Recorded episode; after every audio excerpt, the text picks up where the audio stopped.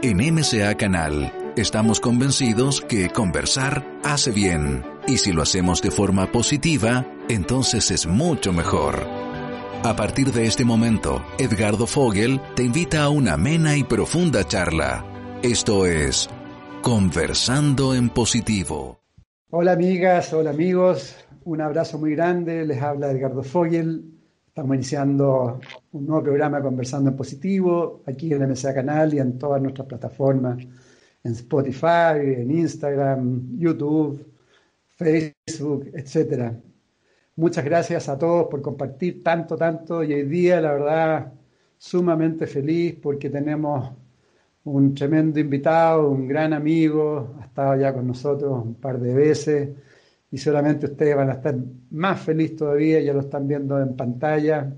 Él es Emilio Carrillo, que vamos hoy día a generar una nueva conversación para ir abriendo un poco más los ojos a todo lo que está sucediendo hoy, eh, lo que está pasando en la vida, el desarrollo de conciencia y esta famosa pandemia que aún está por ahí dando vueltas. Muy bienvenido, Emilio. Muchas gracias nuevamente por estar con nosotros y feliz de corazón de, poder verte a la distancia, pero muy, muy, muy también de corazón. Muchas gracias, Edgardo. Igualmente, también muy feliz de compartir nuevamente contigo y, a compartir contigo para compartir con todas las personas que te siguen, que, es una maravillosa ventana la que tienes abierta al mundo en general y a América Latina en particular. Así que, muchas gracias a ti, Edgardo. Siempre un placer compartir contigo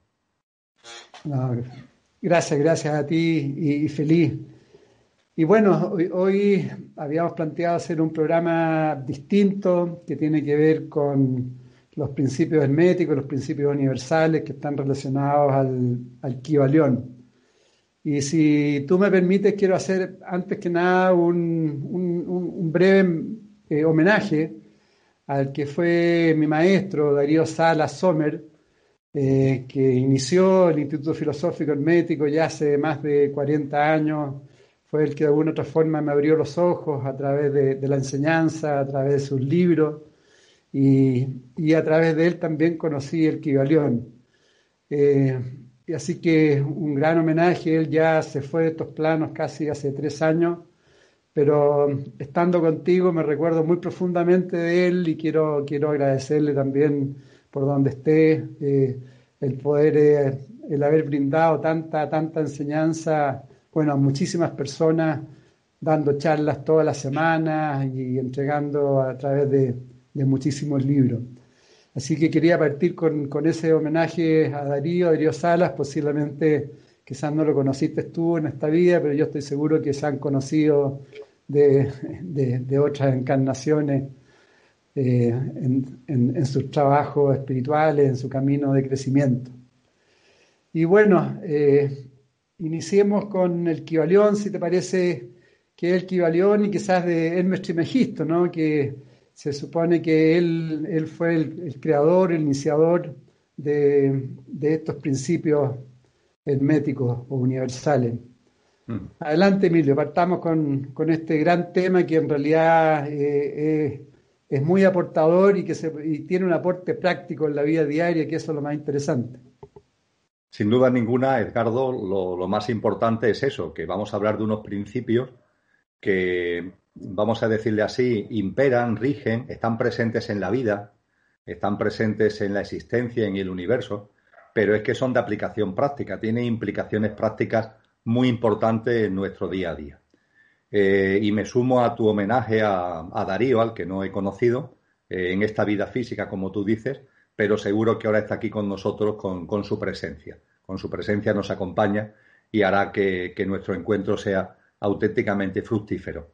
Y para hablar del Kibalión, Edgardo, eh, yo haría referencia primero a lo que distintos autores a lo largo de la historia de la humanidad han llamado la sabiduría perenne, la sabiduría primordial, la sabiduría sin edad, la sabiduría ancestral. Eh, es decir, una sabiduría que no sabemos muy bien de dónde viene, pero que acompaña a la humanidad desde siempre. Es una sabiduría que eh, tenemos datos como para afirmar que estaba ahí hace miles y miles de años. No es algo, por tanto, que haya surgido recientemente, no es algo que haya surgido ahora. vamos a hablar del Kibalión. El Kibalión es un documento, es un texto documento eh, elaborado en 1908, hace 112 años. Pero el Kibalión hunde sus raíces en esa sabiduría que viene de muy atrás, de muy atrás. Algunos autores, como por ejemplo Leibniz, lo llamaron la filosofía perenne. Eh, personas que han influido en el siglo XX por su, eh, por su perspicacia a la hora de hacer prognosis sobre la evolución de la humanidad, como por ejemplo Adolf Huxley, le dio mucha importancia a esta sabiduría ancestral, a esta filosofía perenne. Y yo aconsejo precisamente el libro, la lectura del libro de Aldous Huxley, titulado precisamente Filosofía perenne. Es una sabiduría que, insisto, se hunde en, los tiempos más remotos de la humanidad, tal como los libros de historia eh, describen a esta humanidad. Y sin duda ninguna, cuando hacemos esa mirada atrás, eh, aparecen dos grandes fuentes que nos va a ocupar desde el una de ellas. Las dos grandes fuentes son, por una parte, los textos védicos, los Vedas, los cuatro Vedas, a los que se le atribuye una antigüedad no inferior a cuatro mil años y que dan lugar a toda la sabiduría donde después procede no solamente el hinduismo, sino una serie de tradiciones espirituales orientales que hoy tienen una enorme influencia en la humanidad.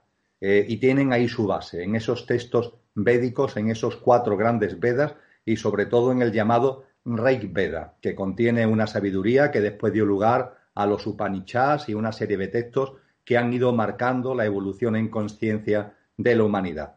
Y junto con esa fuente de los Vedas, una fuente que parece más modesta porque es más escueta, por así decir, pero su profundidad es enorme y tiene un enlace ya directo con los principios herméticos. Me estoy refiriendo a la tabla esmeralda, la tabla esmeralda. Eh, cualquier persona interesada lo puede encontrar en Internet y puede comprobar que la tabla esmeralda, en cuanto a su formulación, es enormemente sencilla. Son 13 principios, 13 principios básicos, en los que a mí me gusta destacar fundamentalmente, para que nos hagamos una idea del contenido de esta tabla, me gusta destacar fundamentalmente el, segundo y el octavo de esos grandes principios.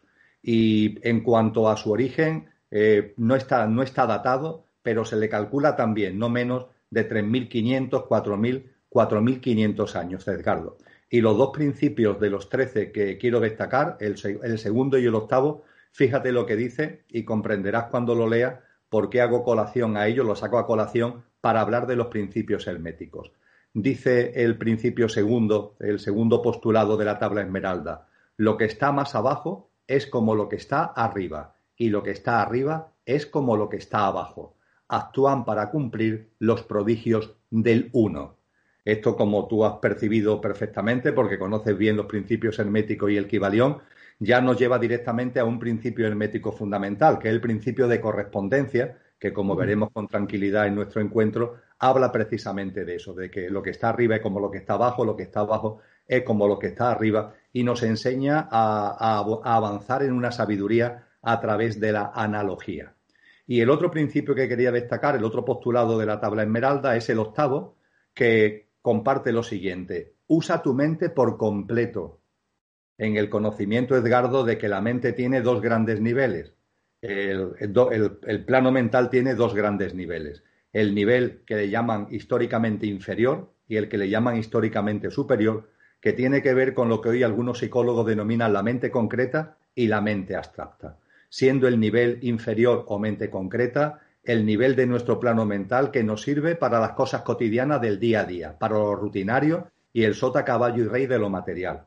Y siendo el nivel superior o mente abstracta ese nivel de la mente que está capacitado para algo distinto de lo rutinario está capacitado para plantearnos lo trascendente, está capacitado para plantearnos la verdad de la vida, para indagar sobre lo que, entre comillas, podemos denominar misterios, misterios con relación a nosotros mismos, misterios con relación a la humanidad, con relación al universo. Ese nivel mental superior está ahí en el ser humano, aunque en el día a día, todavía hoy, todavía hoy, cuando han pasado tantos miles de años de la elaboración de esta tabla esmeralda, todavía hoy es poco usado porque las personas mayoritariamente pasan sus días utilizando la mente concreta, pero sacándole muy escaso partido, quizás ninguno, a la mente abstracta. Y este octavo postulado de la tabla esmeralda dice, usa tu mente por completo y subirás así de la tierra al cielo y luego nuevamente descenderás a la tierra.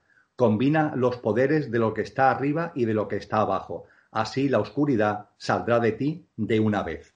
Fíjate la hermosura de estos postulados de la tabla esmeralda. En que en cuanto a la atribución de su autoría, ya aparece ahí el nombre de, el nombre de Hermes Trimegisto que tú has mencionado. Un nombre que se mueve entre la leyenda y la, y la, y la historia. Eh, hay algunos datos que parecen históricos, pero claro, se remontan a hace, hace tantísimo tiempo que parece que es leyenda porque rompe la cronología ¿no? a la que estamos acostumbrados. Se habla de que Hermes Trimegisto fue la primera persona que esta sabiduría ancestral, esta sabiduría perenne a la que venimos haciendo referencia, le, dio forma escrita. Fue el gran escriba, también se le llama el escriba de los dioses, la persona que por primera vez en esta humanidad plasma en algún tipo de texto, en algún tipo de pergamino, esa enorme sabiduría que, insisto, viene de tiempos remotos. También hay fuentes que dicen que fue el gran eh, guía de Abraham, por ejemplo, ¿no? En cualquier caso, se le remonta, por supuesto, al Egipto, al Egipto de mucho antes de los faraones. Y eso enlaza ya por fin, y vamos a ir a ello, con los principios herméticos y con el Kibalión. Eh, que buscando, buscando algún tipo de, reflexión, algún tipo de dato que nos pueda situar históricamente en cuanto a su procedencia, eh, las aportaciones más interesantes las encontramos en Platón y más concretamente en los distintos libros que denominamos los diálogos, los diálogos de Platón. Ahí Platón hace referencia a, antiguas culturas. Ahí Platón hace referencia, por ejemplo, a la existencia de la Atlántida en su momento y hace referencia en particular a la existencia de un templo en la localidad egipcia de Sais, eh, donde él decía que se acumulaba un gran saber y una gran biblioteca configurada por textos que vienen de muy atrás, que él dice que se situaban nueve mil años antes de él, nueve mil años antes de su época, antes de Solón, dice concretamente eh, eh, Platón. Lo cual, claro, nos remonta, Edgardo, a, a hace 11.000, 11.500 años, ¿no? Cosa que, insisto, rompen por completo nuestros esquemas.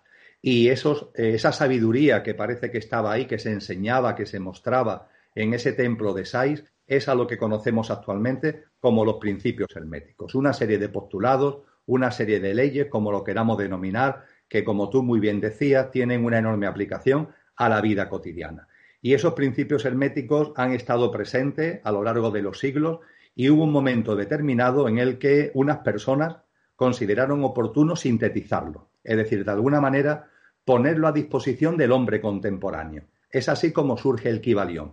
El Kibalión fue eh, publicado por primera vez en el año, como comentaba antes, 1908 y recoge la esencia, la esencia misma de los principios herméticos. Se centra fundamentalmente en siete, los principios herméticos son más de siete, pero el Kibalión se centra fundamentalmente en lo que los autores consideran los siete principios básicos, los siete principios esenciales, y como cosa curiosa, las tres personas, porque sabemos que son tres, que de alguna forma sintetizan los principios herméticos en este texto con esa denominación tan curiosa del Kibalión prefirieron mantenerse en, el anonimato, con lo cual no tenemos un conocimiento cierto de quiénes fueron sus autores. Si indagamos, si nos paseamos por Internet, si nos paseamos por la red, hay hipótesis, hay hipótesis, pero no hay una certeza sobre las personas que realizaron la redacción del Kibalión. Ellos firman, y cualquier persona que tenga el Kibalión en su casa porque lo haya comprado en una librería o cualquier persona que se acerque para comprarlo en una librería, o cualquier persona que entre en Internet y lo descargue de manera gratuita, porque está en Internet y en distintas versiones, puede ver que lo, suscriben tres iniciados. Estas personas se autodenominan a ellas de esta manera, tres iniciados. Y no hay más datos al respecto.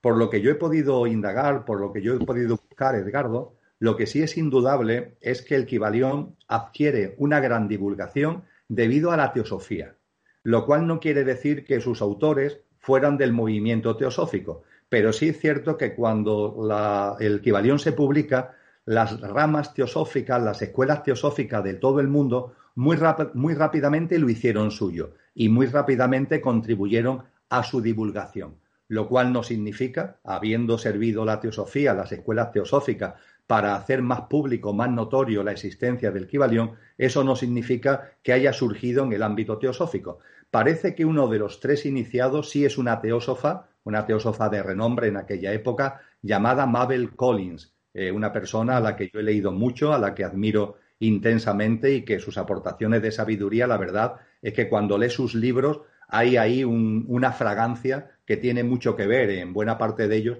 con lo que es el Kibalión. Pero esta atribución de los tres iniciados, siendo uno de ellos eh, Mabel Collins, mm, no deja de, estar con un, interrogante. Si es un hecho histórico que las escuelas de teosofía son las grandes divulgadoras en su momento de lo que es el Kibalión. Y finalmente, ya para entrar en materia, el Kibalión lo que nos, nos acerca, como acabo de compartir, son siete principios. Son siete grandes principios de la vida, son siete grandes principios del universo. Cada uno de ellos tiene implicaciones prácticas y después de esta introducción, más allá de lo que tú quieras que sigamos compartiendo al respecto, podemos ir entrando en cada uno de ellos en la medida en que tú vayas viendo oportuno. Ah, perfecto, perfecto. Excelente resumen. Solo una acotación. Bueno, Hermes Trimegisto se dice que el dos veces nacido también, que era un maestro de maestros, se planteaba, y que hay referencias de él en Grecia y, en Egipto también. Y la otra acotación es que, bueno, de alguna forma también para ti fue muy importante en Uruguay cuando tomaste el libro en una librería y te subiste al avión y como que también te llegó esa información que, te aportó mucho ya al proceso que tú tenías de desarrollo de conciencia. Bueno, el primer principio es todo es mente, mental, dice. la energía mente se manifiesta en una escala infinita de, de vibraciones, densa, sutil, y bueno, ahí se van dando las combinaciones el toda mente es infinito, eterno, inmutable e incognoscible, la esencia, el espíritu de Dios. El todo mente ha existido siempre y existirá siempre, lo absoluto que está más allá de la comprensión.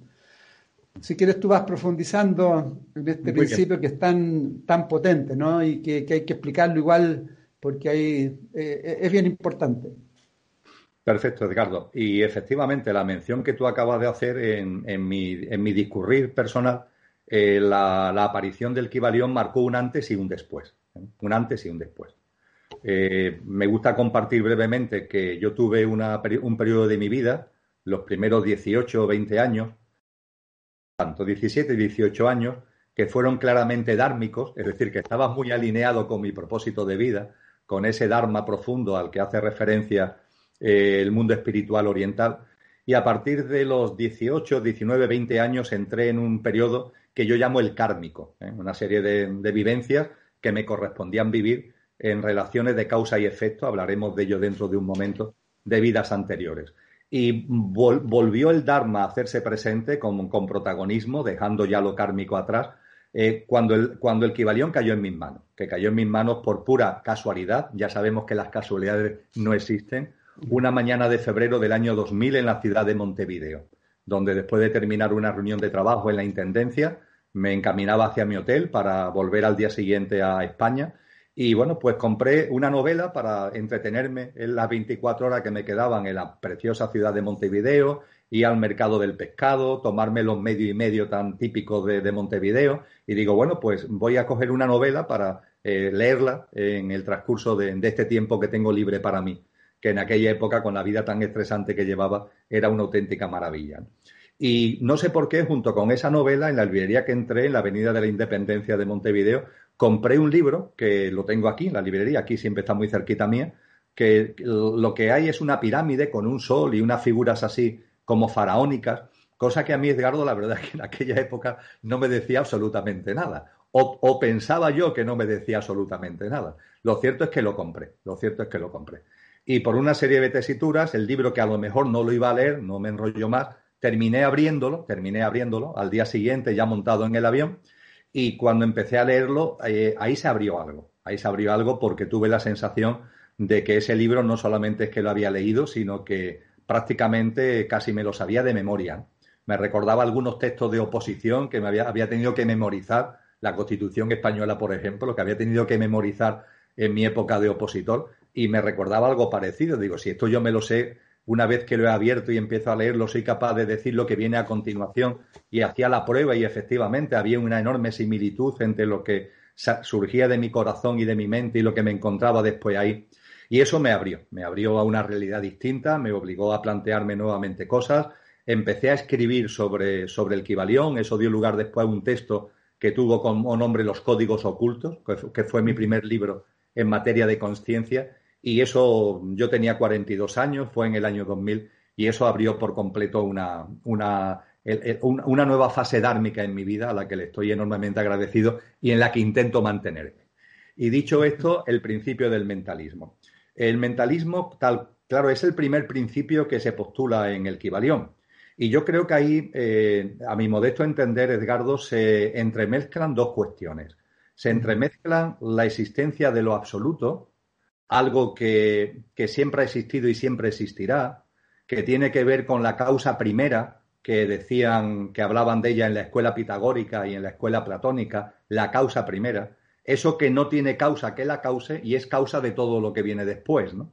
Y que, parafraseando a San Juan de la Cruz, ese gran místico cristiano, en un bello poema del siglo, del siglo XVI, San Juan de la Cruz en un estado de, alta contemplación, de lo que en Oriente se llama samadhi, San Juan de la Cruz comparte con nosotros una percepción y habla de eso que no tiene origen.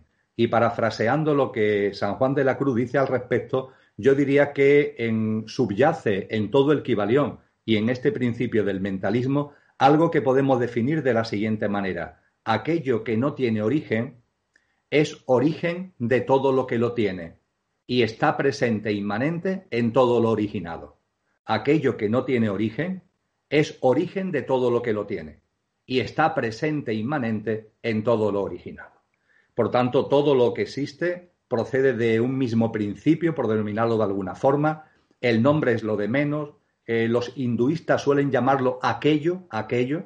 En las tradiciones espirituales también se lo ha llamado el absoluto o lo absoluto tiene que ver con lo que muchas personas coloquialmente denominan Dios y el nombre es lo de menos, porque de hecho no tiene nombre. Lo es nombrable, pero eso, aquello, lo que sea, es innombrable. Y eso está ahí, está ahí en este principio del mentalismo como telón de fondo y en todo el Kibalión.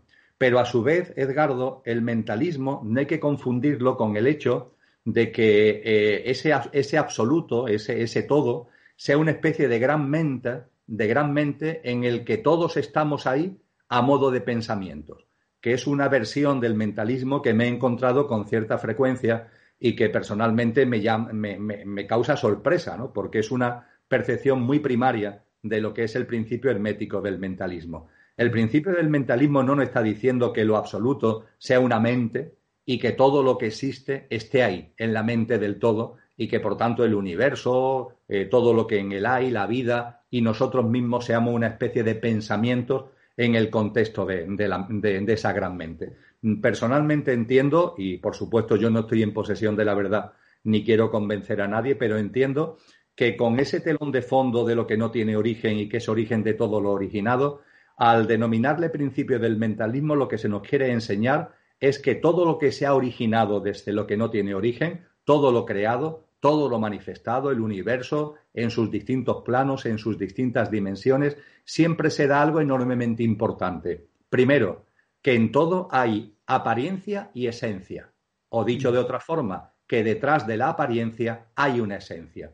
La apariencia es lo superficial, la apariencia es lo efímero, lo pasajero. La apariencia tiene que ver en casi todos los planos con lo material o con lo energético, pero debajo de esa apariencia hay una esencia. ¿Y esa esencia cuál es? Precisamente la, presente, la presencia inmanente, la esencia es la presencia inmanente de eso que no tiene origen y que está, como decíamos anteriormente, presente e inmanente en todo lo originado. Apariencia y esencia.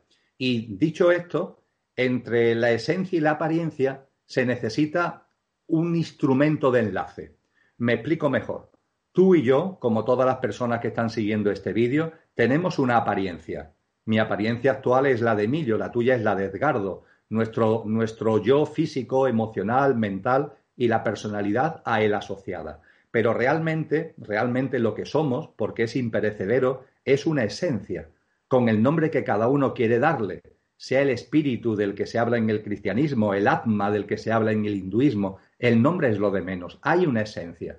Y el quid de la cuestión que nos plantea el principio del mentalismo es que la esencia, para interactuar con la apariencia, la esencia conciencia, el espíritu, para interactuar con la materia, con la materia, con la apariencia, la esencia para manejarse por los planos de la apariencia, por los planos materiales, necesita un instrumento, necesita una herramienta, necesita una interfaz, una interfaz que le permita llevar a cabo esa experiencia, ese conocimiento de la materia, esa vivencia de la materia, esa experiencia de la materia. Por ejemplo, para que se pueda entender mejor, aquí estoy yo sentado y yo para relacionarme con el mundo que me rodea necesito unas gafas. Yo sin gafas, por los problemas que tengo de vista, no puedo relacionarme, me mareo en cuanto que intento mirar sin gafas. Me tengo que poner las gafas y ya está. Ya puedo desenvolverme en el mundo que me rodea y desarrollar mi vida. Las gafas son para mí la interfaz que necesito para relacionarme e interactuar con el mundo exterior. Pues bien, la esencia igualmente requiere de una interfaz, de un instrumento, de una materia, de una herramienta que le permita relacionarse con la materia. Y ese instrumento es la mente, Edgardo. Ese instrumento es la mente. Y eso sucede en todas las dimensiones. Es decir, eso pasa cuando la esencia está encarnada en el ser humano, pero eso pasa cuando la esencia está encarnada en cualquier otra dimensión. Utilizando las dimensiones que usa el cristianismo, da igual que seas ángel, arcángel, querubín, serafín o, o ser humano. Cuando la esencia está encarnada en cualquiera de estas formas de vida, evidentemente la del querubín o la del serafín, la del arcángel o la, del ángel, mucho más sutiles que la del ser humano, pero ahí, ahí, por sutiles que sean, hay una esencia y también hay una apariencia. La apariencia no es tan densa como la nuestra, pero también hay una apariencia. Y está siempre la mente, la mente como interfaz entre la esencia y el mundo de la apariencia y el mundo de la materia. A esto lo que hace referencia Edgardo este principio del mentalismo. La la presencia inmanente de lo absoluto y la mente como interfaz entre la esencia que está en todo y la apariencia y cómo eso se desenvuelve en todos los planos. Y por último señalar que en el plano humano la mente, la mente, esta interfaz está asociada a un cerebro complejo que nos permite hablar precisamente de esos dos niveles del plano mental que antes señalaba, la mente concreta y la mente abstracta, y lo último que lleva implícito, y ya termino, el principio del mentalismo, es algo fundamental. Y es que la mente, al ser la interfaz que utiliza la esencia para desenvolverse en el mundo de la materia, la mente, como si fueras las gafas, se va manchando. Dicho entre comillas y dicho metafóricamente, claro. La mente, eh, como le sucede a las gafas, por la circunstancia de la vida, por las experiencias de la vida, se va como teniendo rayones, teniendo opacidades, teniendo manchas, lo mismo que nos ocurra a los que tenemos gafas, que de vez en cuando tenemos que limpiar las gafas. La mente también se ensucia, entre comillas, la mente también se, tiene opacidades y tiene rayones. Esto es lo que en el lenguaje del yoga le llaman los britis. En el gran libro, El fundamento del, yoga, el libro que es referencia de todas las escuelas de yoga actualmente en el mundo entero, que son los Yoga Sutras de Patanjali, se dice eh, en el eh, son 196 aforismos y en el segundo pregunta en este libro ¿qué es yoga? ¿Qué es yoga? Y dice el yoga consiste en la inhibición de las modificaciones de la mente, en paliar, en limpiar las alteraciones que tiene la mente por la vía emocional y por la vía puramente mental. Yo creo que todos los seres humanos somos conscientes que el mundo emocional y el mundo de nuestros pensamientos nos altera, nos genera distorsiones, a veces incluso de mucha intensidad. A todos esos movimientos, a todos esos movimientos que se producen en la mente por el impacto de lo emocional y de lo mental y de la vida cotidiana, es a lo que los Yoga Sutra de Patanjali llama los britis o modificaciones de la mente, que es la traducción que se le suele dar al castellano. Y esto lo que pone en evidencia, con el telón de fondo del principio del mentalismo, es que tenemos que estar atentos, porque nuestra mente se va manchando. Y al mancharse las gafas, ¿qué sucede? Que no vemos la realidad. Que en lugar de ver la realidad, estamos viendo los rayones de nuestras propias gafas. Y confundimos nuestros movimientos de la mente, confundimos las modificaciones de la mente, confundimos las alteraciones emocionales y mentales con la realidad. Y esto, Ricardo, si nos observamos, tenemos que reconocer que es así, que vamos por la vida demasiado influidos por esos movimientos, por esas tensiones, por esas alteraciones emocionales y mentales, que finalmente hacen que cada uno vea la vida no como es, sino como la puede ver a través de todas las distorsiones que tiene en sus gafas.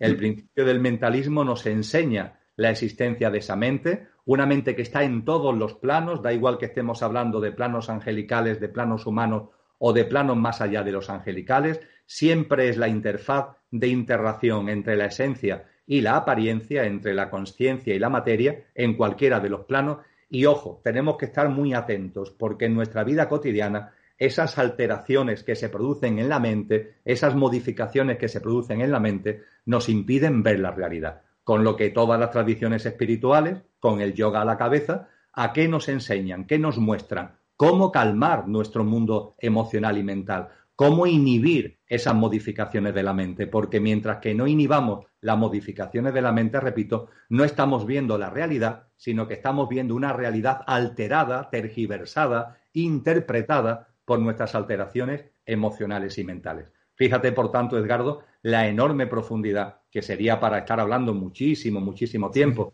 vamos, para, para dar cursos enteros, ¿no? De duración de más de un año, eh, que tiene este principio del mentalismo.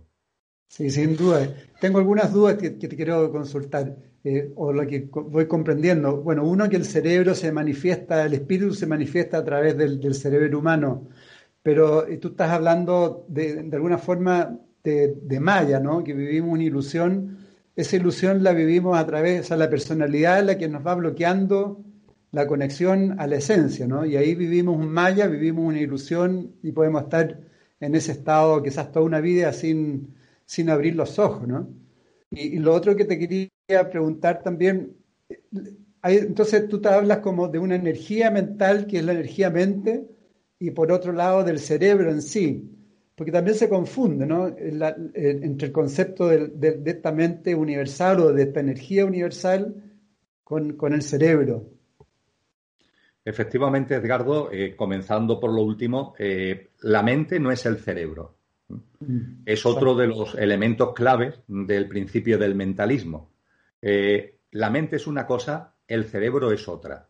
En el ser humano, la mente tiene una interrelación con el cerebro, con el cerebro complejo propio del ser humano, pero son cosas distintas. Para entenderlo, lo que las tradiciones antiguas nos han dicho al respecto, podemos usar un símil contemporáneo, usando un símil que tiene que ver con las tecnologías, con las tecnologías que estamos usando todos los días. Se han popularizado dos términos que yo creo que todas las personas, de una manera u otra, eh, sabemos su significado actualmente, dos términos en inglés relacionados con las tecnologías, que es el hardware y el software. El hardware y el software. Tenemos un, móvil y el móvil, el aparato como tal, es el hardware. Tenemos un ordenador y el aparato como tal es el software. Pero, pero, para que realmente el móvil o el ordenador no sean útil, hay que descargarle, en el caso del móvil, aplicaciones, en el caso del ordenador, programas, ¿verdad? Todos somos conscientes de que esto es así. Y finalmente el jugo que le sacamos al móvil o al ordenador tiene que ver, bueno, que tiene una base física, que es ese, es ese ordenador o es ese móvil, pero donde de verdad está la enjundia, lo que nos permite sacarle jugo, son los programas y las aplicaciones, el software que estamos analizando. Pues con este símil podríamos decir que el cerebro es el hardware, es el soporte físico, por decirlo de alguna manera, pero el, el software es la mente realmente lo que, lo que tiene valor añadido, por decirlo de alguna manera, sin desmerecer al cerebro, pero lo que tiene auténtico valor añadido es la mente y todo lo que ello conlleva. En la mente es donde está la capacidad de comprensión, de discernimiento. Utiliza el cerebro, sí, pero utiliza el cerebro como una aplicación o un programa, utiliza el, el teléfono móvil o utiliza el ordenador. Esto es importante, el no confundir mente y cerebro, cerebro y mente. La mente es mucho más que el cerebro, aunque el cerebro tenga, sin duda ninguna, una gran importancia. Y en cuanto a todo lo que tiene que ver con las modificaciones de la mente, lo que debemos ser conscientes es precisamente de la existencia de esas modificaciones de la mente. Tú hablabas de Maya, eh, cuando eh, Maya como, como, el mundo de ilusión, ¿no? Está también relacionado con la célebre, el célebre mito de la caverna, ¿no? De, de Platón. Maya es un término oriental, la, la, caverna de Platón es un, es un mito occidental, pero nos están diciendo lo mismo, nos están diciendo que nuestra mirada, nuestra mirada está atrapada. Es esa fogata, ¿no? las sombras, ¿no? En, en, el fondo de la cueva de la que nos habla Platón. Nuestra mirada está atrapada y está atrapada por algo que no es real. De ahí que sea muy importante el que podamos ver la realidad. Y para ver la realidad es indispensable, como dice el segundo de los Yoga Sutras de Patanjali, inhibir las modificaciones de la mente. ¿Qué sucede cuando nuestro mundo emocional, cuando nuestro mundo mental se va calmando? ¿Qué sucede cuando, por ejemplo, por, hablar del sendero del yoga, hay otro sendero, qué sucede cuando vamos avanzando por las distintas etapas, las, las previas, las preparatorias y las que vienen después en el contexto del yoga? ¿Qué es lo que sucede cuando vamos avanzando en nuestro desarrollo en conciencia? ¿Qué es lo que, que sucede cuando vamos avanzando en el camino espiritual? que nuestro mundo emocional y nuestro mundo mental se van sosegando porque vamos teniendo otra perspectiva, vamos adquiriendo confianza en la vida, vamos comprendiendo que todo tiene un sentido profundo, aunque la mente concreta no lo entienda, que todo tiene un porqué y un para qué, y vamos adquiriendo un discernimiento de la vida y también una reverencia hacia la vida que tiene como efecto directo el que esos rayones de las gafas, esas modificaciones, esas alteraciones de las gafas, van poco a poco, poco a poco diluyéndose, van poco a poco inhibiéndose. Y hay un momento culminante, o debe haber en la vida del ser humano, en esta encarnación o cuando corresponda, un momento culminante que es el final del proceso. Y el final del proceso es lo que en el lenguaje del yoga se llama samadhi. ¿Qué es samadhi? Pues también lo dicen los Yoga Sutras de Patanjali. Es el, es el, el último estadio del proceso de meditación. La meditación es un proceso y la culminación de ese proceso es Samadhi. Y Samadhi significa, Edgardo, vuelvo a los Yoga Sutra de Patanjali, significa la desaparición de la autopresencia de la mente. La desaparición de la autopresencia de la mente. No que desaparezca la mente, sino que desaparece su autopresencia. No es que desaparezcan las gafas. Yo sigo necesitando las gafas para relacionarme con este mundo en el que vivo pero mis gafas están absolutamente limpias, están en perfecto estado, de modo y manera que es como si no tuviera gafas. Es normalmente lo que nos pasa a los que llevamos gafas todos los días, que las tenemos limpias, las tenemos, las tenemos en perfecto estado, si hemos tenido rayones, pues hemos, hemos comprado una gafa nueva y de esa forma tenemos gafas, pero es como si no tuviéramos gafas. Eso es a lo que se refiere a la desaparición de la autopresencia de la mente. Ahí está la mente, pero no se hace autopresente, ya no hay movimientos, ya no hay alteraciones. Y entonces, ¿qué sucede? La fusión con la realidad. La fusión con la realidad. Es lo que se dice en el lenguaje del yoga. Samadhi, la desaparición de la autopresencia de la mente, que posibilita la fusión con la realidad. ¿Por qué? Porque la conciencia, lo que somos, la esencia, ya está viendo la realidad absolutamente. Ya no hay cosas por medio que la, que la desorienten y a partir de ahí el sujeto y el objeto se unifican. Esa separación continua en la que vivimos entre el sujeto y el objeto, entre el observador y lo observado, esa, esa separación que se debe a los rayones que hay en las gafas, cuando las gafas están perfectamente en estado de uso, desaparecen esos rayones, desaparece la separación y se vive con la desaparición de la autopresencia de la mente, la fusión con la realidad y la unificación entre sujeto y objeto. Todo esto está también implícito y son desarrollo del principio hermético de mentalismo. ¿Y la, imaginación qué rol cumple ahí? Porque hay una imaginación también desbocada y una imaginación más consciente también, ¿no? Claro, todo lo que son los procesos mentales eh, mm, depende del usuario. Es decir, el jugo que se le saca a un programa, el jugo que se le saca a una aplicación, Edgardo, depende del usuario, ¿verdad? Puede haber dos personas que tengan el mismo, el mismo modelo de móvil y la misma aplicación, o el mismo modelo de ordenador y el mismo programa, y no todos le sacan el mismo jugo al programa. Tiene que ver con el estado de conciencia, con el estado de conciencia del usuario. tiene que ver con el estado de conciencia de cada uno. Cada ser humano tiene su estado de conciencia, todos estamos en evolución y en ese proceso evolutivo cada cual tiene su estado de conciencia. Y el uso que hacemos tanto del, del, hardware como del software, de esta interrelación completa entre la mente y el cerebro, el cerebro y la mente, depende finalmente de cada uno de nosotros. Tenemos unas capacidades mentales indudables, pero ojo porque hay veces que esas capacidades mentales, en lugar de usarlas para la inspiración, que no es fantasía ni es imaginación, en lugar de usarla para la intuición, que no es fantasía ni es imaginación, en lugar de usarla para tener discernimiento, que son saber cosas sin saber cómo se saben, transformar la creencia en experiencia, y eso no es fantasía ni es imaginación, pero a veces, en nuestro estado de conciencia, todo eso, en lugar de vivirlo, que hay que vivirlo así, desde la mente abstracta, lo bajamos al terreno de la mente concreta. Y ahí empiezan las curvas. Y esas curvas eh, es lo que se manifiesta en fantasías, imaginaciones, no en el sentido creativo, sino en el sentido de inventos, el, inventarnos una realidad porque estamos transformando lo real en nuestra interpretación de lo real por esos movimientos que hay en nuestras gafas, por esos movimientos que hay en nuestras mentes. Interesante, qué, qué potente ir profundizando en esto. Bueno, el segundo principio tú ya lo planteaste un poquito al inicio, que es la correspondencia. Como arriba es abajo, como abajo es arriba. Está entre, pasamos entre lo denso y lo sutil, macrocosmo, microcosmo, etc.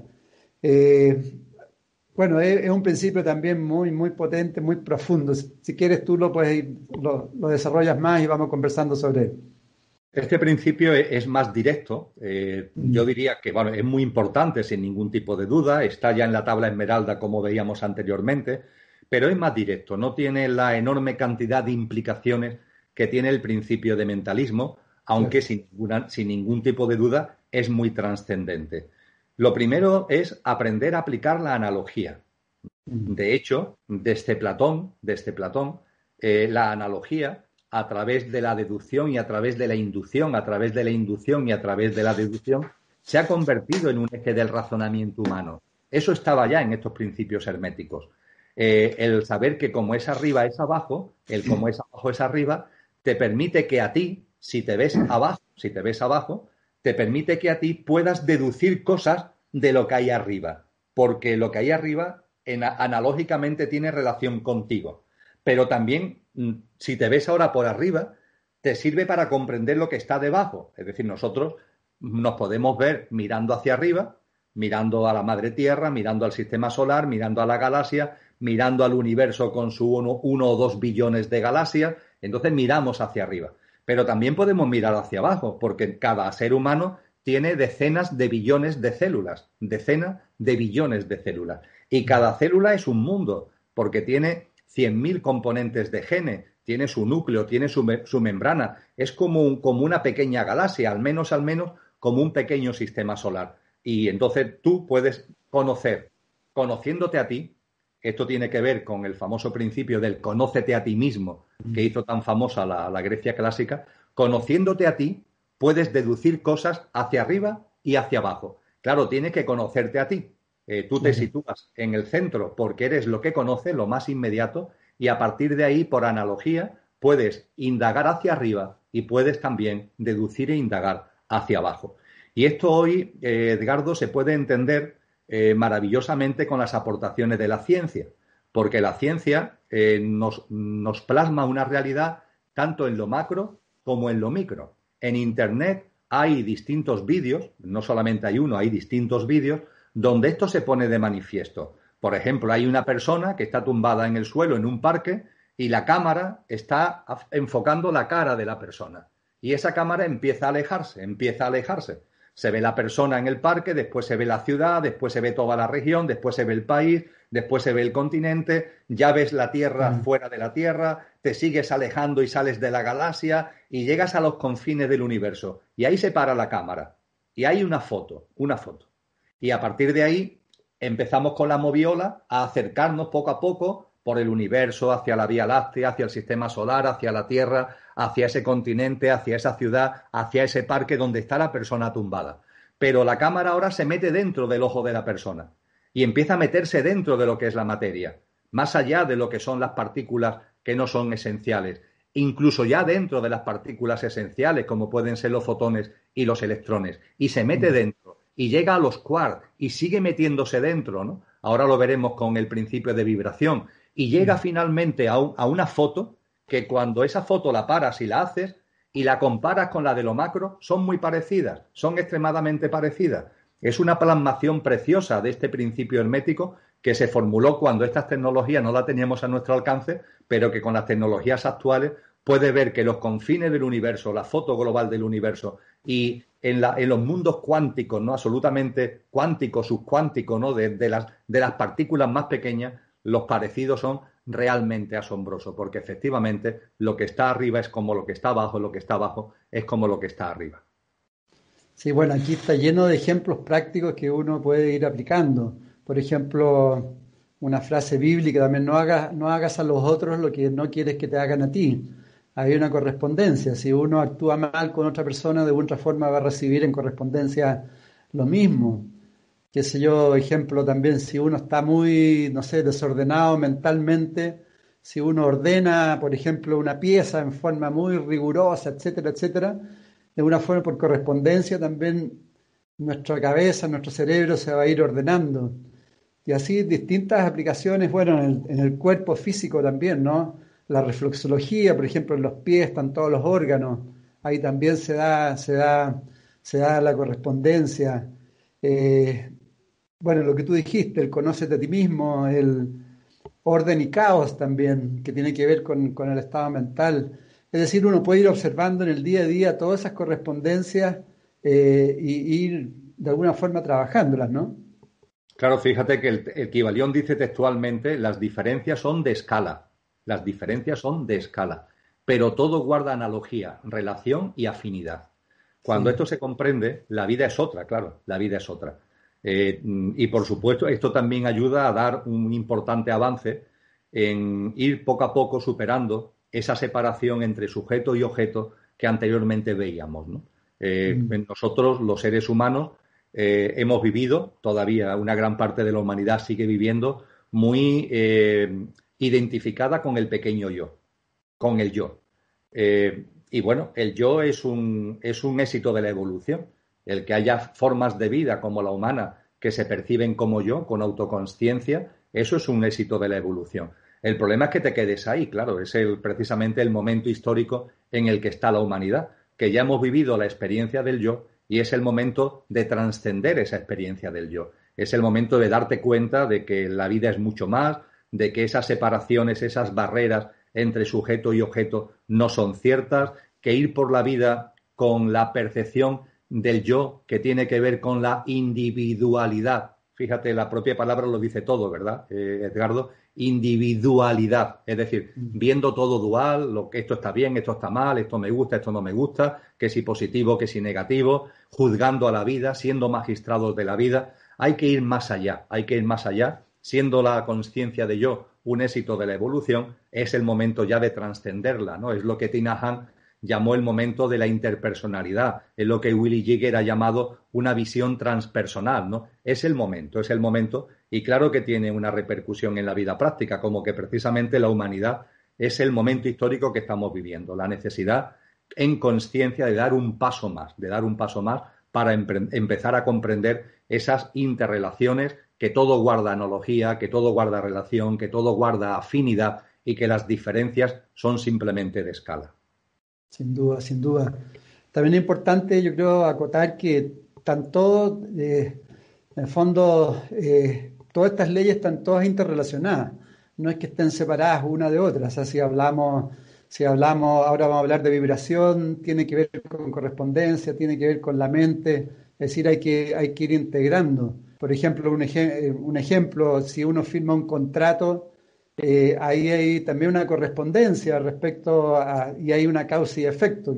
Ya el firmar tiene una consecuencia y si uno, por ejemplo, hay un ejemplo que si uno se divorcia pero no firma, igual queda ese compromiso ahí instalado, etcétera. O sea, hay muchas cosas que uno puede ir profundizando con las siete leyes en conjunto y en ese sentido el principio de vibración bueno, es súper potente, nada está inmóvil, todo se mueve, todo vibra. Eh, es una materia mental, también puede ser una materia mental vibrando en, infinidad, infinita frecuencias. Eh, tú puedes desarrollarlo mucho más, el principio de vibración, todo vibra. Antes que nada, Edgardo, te agradezco que hayas puesto de manifiesto algo que, es importante. Eh, quizás por obvio no lo habíamos resaltado y te agradezco que tú lo hayas resaltado. Estos principios herméticos no son compartimentos estancos. Eh, estamos hablando de siete principios herméticos. Hay más que no están en el Kibalión, pero los principios herméticos, estos siete o los que sean, están interrelacionados, lógicamente, y unos, unos además se, se, entienden mejor cuando comprenden los demás, ¿no? Se retroalimentan, están interrelacionados y se retroalimentan.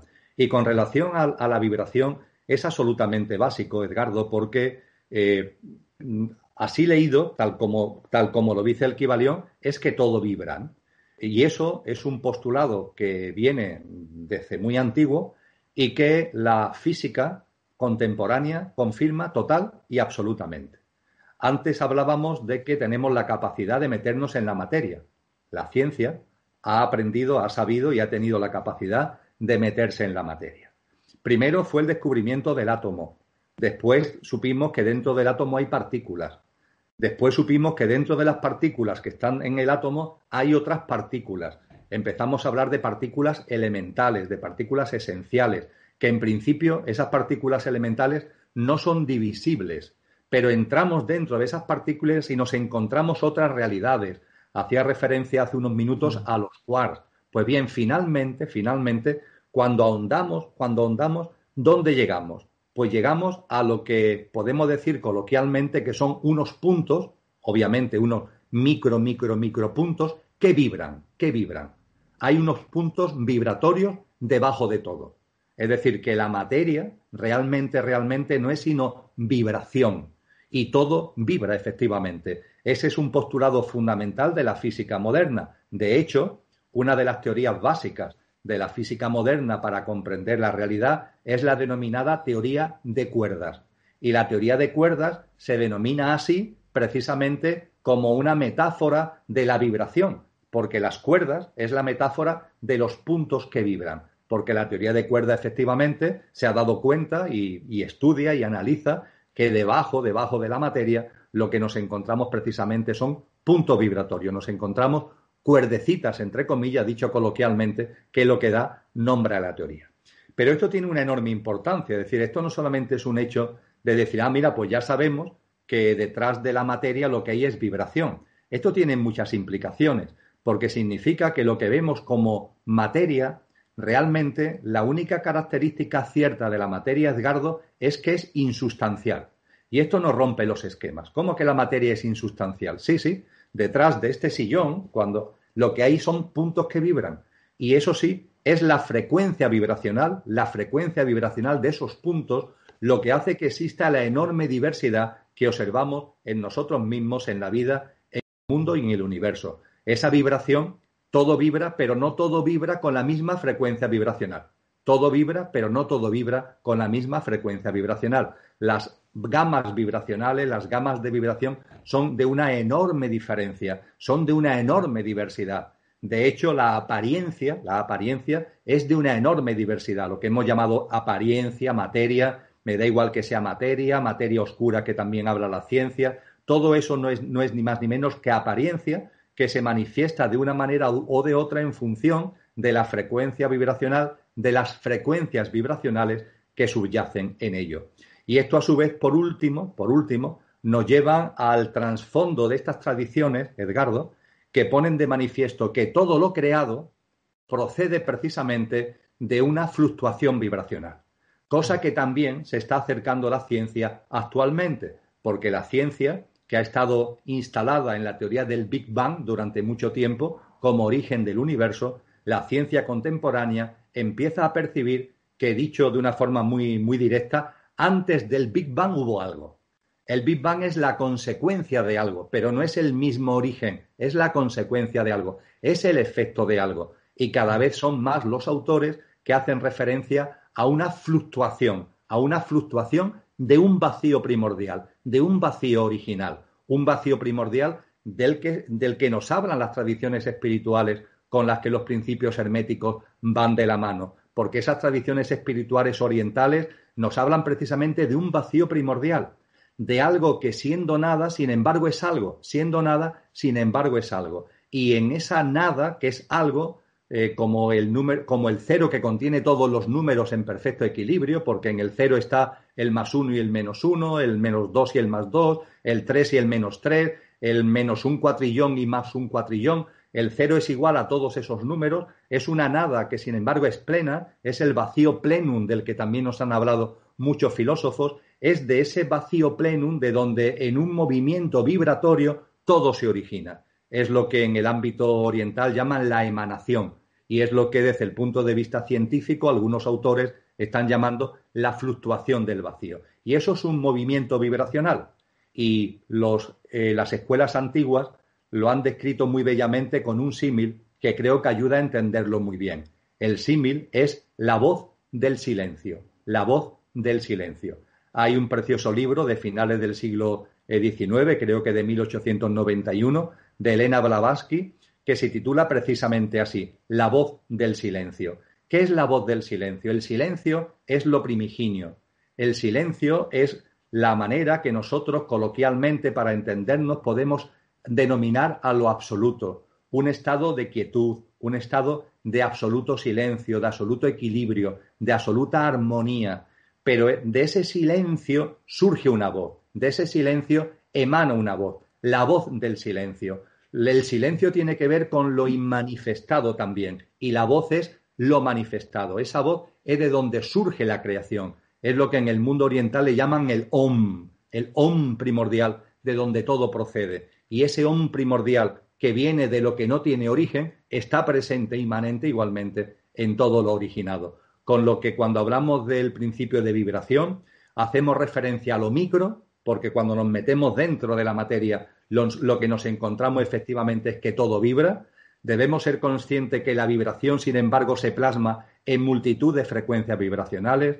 Deberíamos ser conscientes que nosotros mismos vibramos y nuestro estado de conciencia, nuestra visión de la vida, del mundo, tiene, tiene asociada una frecuencia vibracional y a veces lo percibimos en las otras personas, podemos percibir esa frecuencia vibracional en las personas que nos rodean y no estoy haciendo juicio, para mí todos son igualmente respetable desde la empatía, desde la comprensión y desde la compasión, pero es cierto que las personas, cada una tiene su propia frecuencia vibracional como consecuencia de su estado de conciencia, pero es que además, siguiendo hacia arriba, siguiendo hacia arriba, es que esa vibración está en el mismo origen, en la misma razón de ser del universo y de todo lo manifestado, de toda la creación, puesto que todo procedería de una enorme fluctuación vibracional en el del modo y la manera, insisto, que la ciencia empieza actualmente ya a acercarse a ello y que está explicado en textos muy antiguos.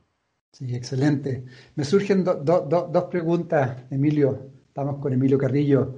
Eh, uno, de producto de lo que estamos viviendo hoy día en este planeta, ¿cómo podemos ir eh, potenciando la vibración? ¿Cómo podemos ir subiendo la vibración planetaria? Pues aplicando estos principios que estamos comentando, eh, la clave sin ningún tipo de duda, mm, insisto, como una especie de, compendio de, de, como cuando cogemos una lupa, tú me estás pidiendo que cojamos una lupa, la lupa son los principios herméticos y que como se hace con una lupa cuando recoge el sol, proyectemos, proyectemos el sol, como hace la lupa, hacia un punto concreto, ¿no? Que cuando es en un papel, el papel sale ardiendo, ¿no? Bueno, pues si cogiéramos los principios herméticos como una lupa y lo aplicáramos sobre el papel de la humanidad actual, la proyección que deberíamos hacer para que salga ese fuego, para que salga esa chispa que nos ayude a evolucionar en conciencia, es sin ningún tipo de duda, a mi modesto entender, Edgardo, pero leyendo también a los sabios y maestros, a las sabias y maestras de todas las épocas, es el conocimiento de uno mismo. Esa es la clave.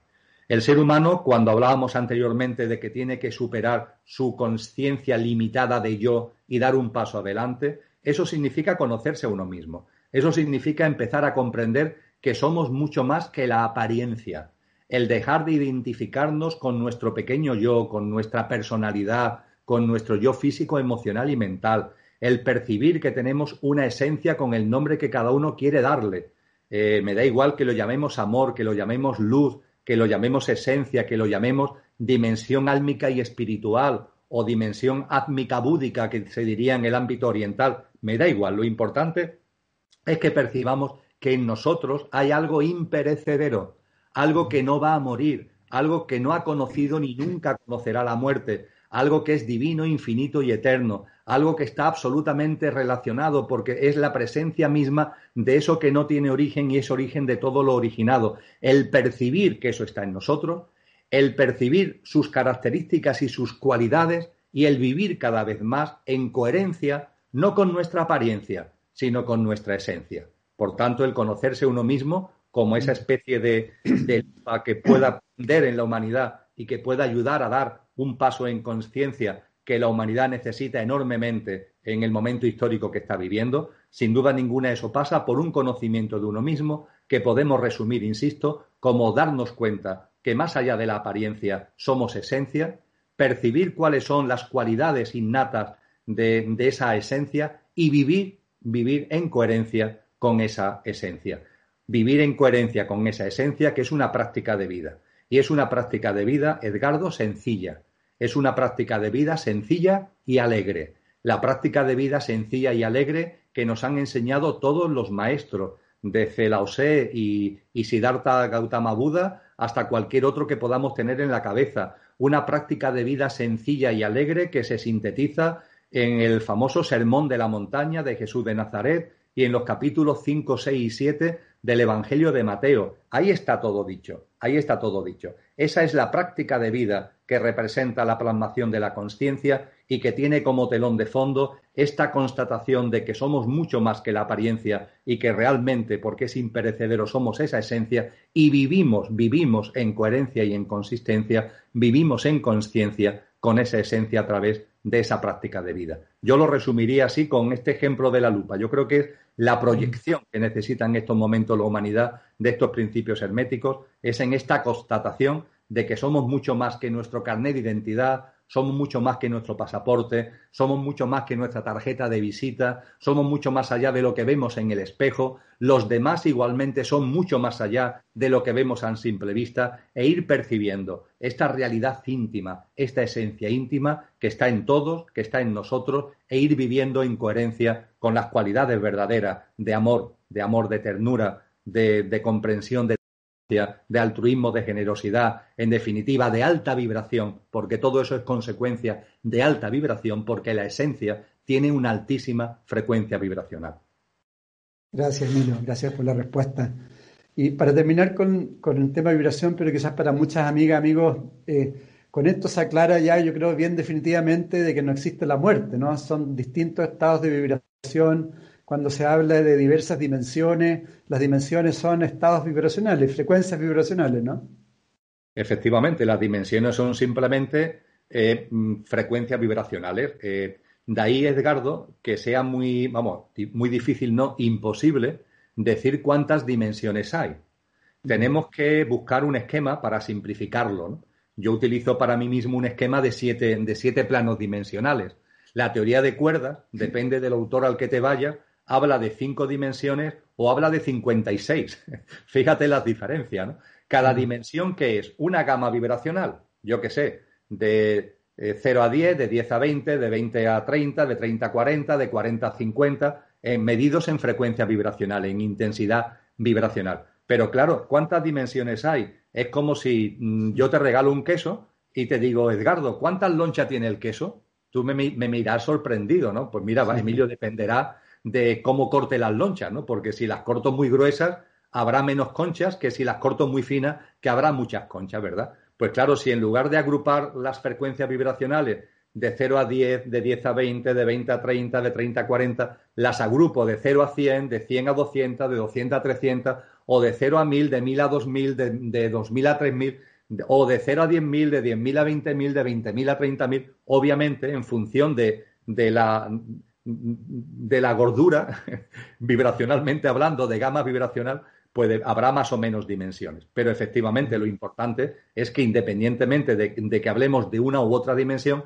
las diferencias están precisamente ahí, en la frecuencia vibracional. Todo vibra y las diferencias están en la gradación de la frecuencia vibracional.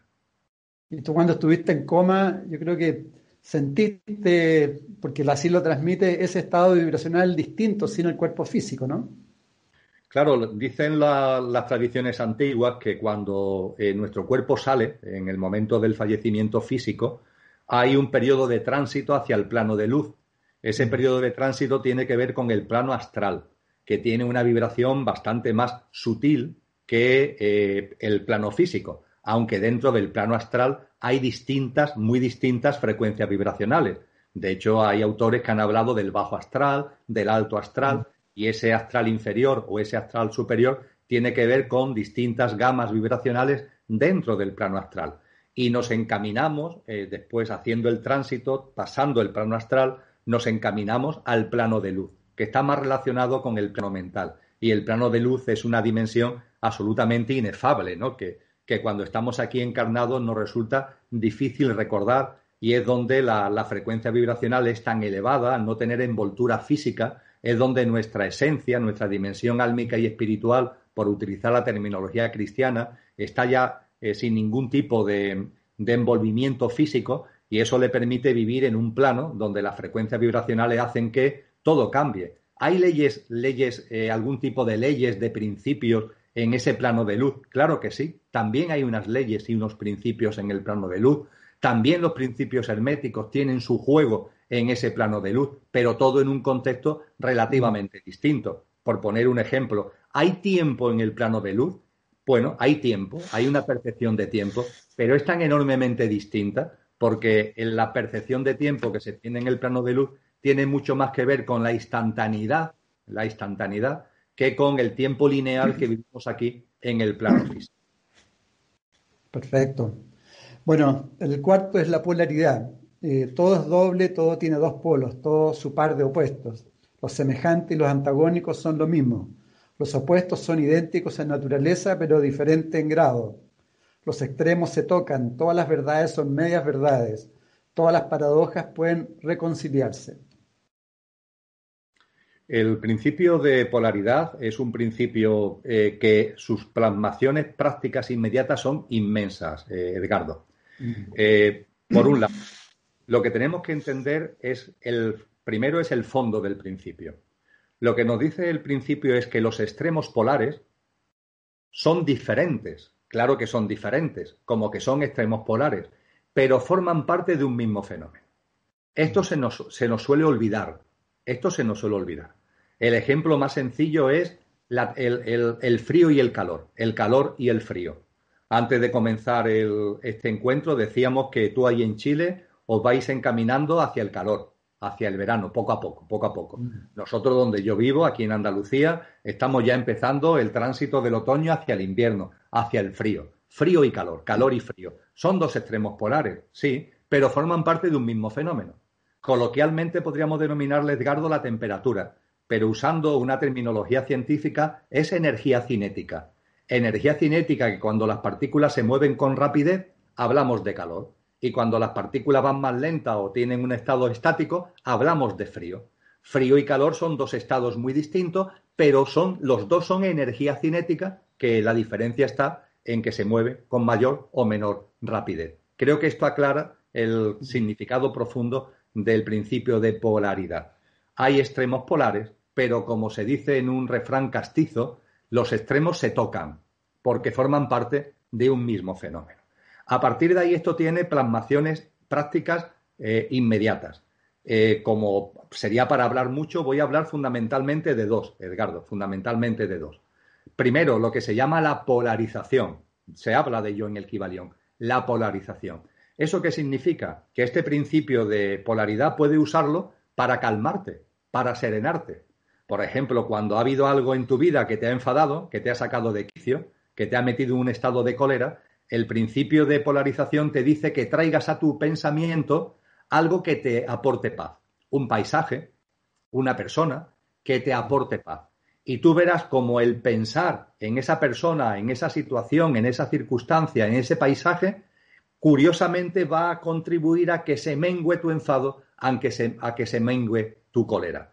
Cuando tú ves que algo te está distorsionando, polarízate polarízate, utiliza tu pensamiento para polarizarte en el otro extremo. Y tú verás cómo eso no va a hacer que el enfado desaparezca, pero va a ayudarte a que mengue en intensidad y haya ya un mayor equilibrio, una mayor armonía en tu estado emocional y en tu estado mental. Esto es una aplicación directa del principio de polarización que ayuda a serenar, sobre todo y fundamentalmente, nuestro mundo emocional. Y otra aplicación directa es el ser consciente cuando nos movemos por la vida de que queremos cosas que tienen su extremo polar y que al querer una cosa estás trayendo a tu vida no solamente eso, sino también su extremo polar. Sucede, por ejemplo, Edgardo, con eh, en el mundo emocional lo que se suele llamar amor.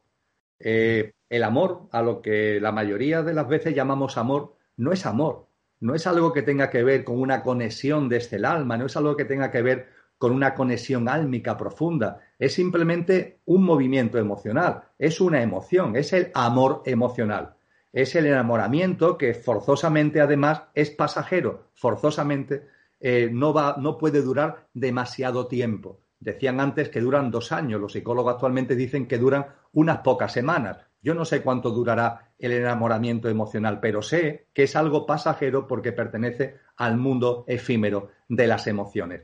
Cuando dos personas se encuentran y ese encuentro se produce más allá de lo emocional y es un encuentro verdadero, es un encuentro íntimo, es un encuentro profundo, que está mucho más relacionado con la esencia, con lo álmico que con la apariencia, ahí surge un amor que puede durar de por vida, pero no el amor emocional.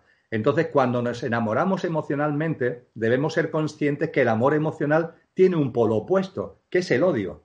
El amor emocional tiene un extremo polar, que es el odio. Y cuando una persona trae a su vida el amor emocional, también está trayendo el odio. Es como si tú compras un bastón porque te gusta la empuñadura del bastón, ¿vale? Tú compras el bastón porque te gusta la empuñadura del bastón, pero te traes a tu casa el bastón entero. Te traes la empuñadura y también te traes la punta. Y ojo, porque ahora estás viendo la empuñadura, pero puede haber circunstancias que le den la vuelta al bastón y te termines clavando la punta del bastón en el ojo, dicho sea metafóricamente.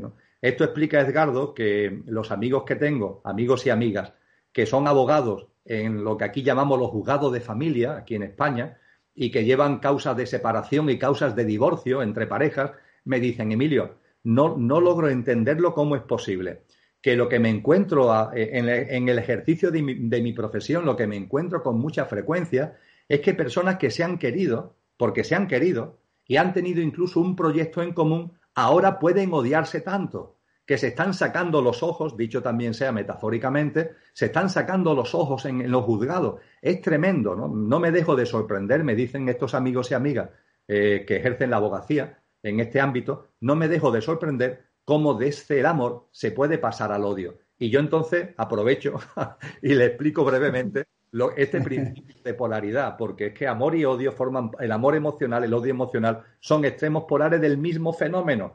Y puede haber circunstancias en la vida, puede ser que sí o puede ser que no, pero puede haber circunstancias en la vida que le den la vuelta al bastón.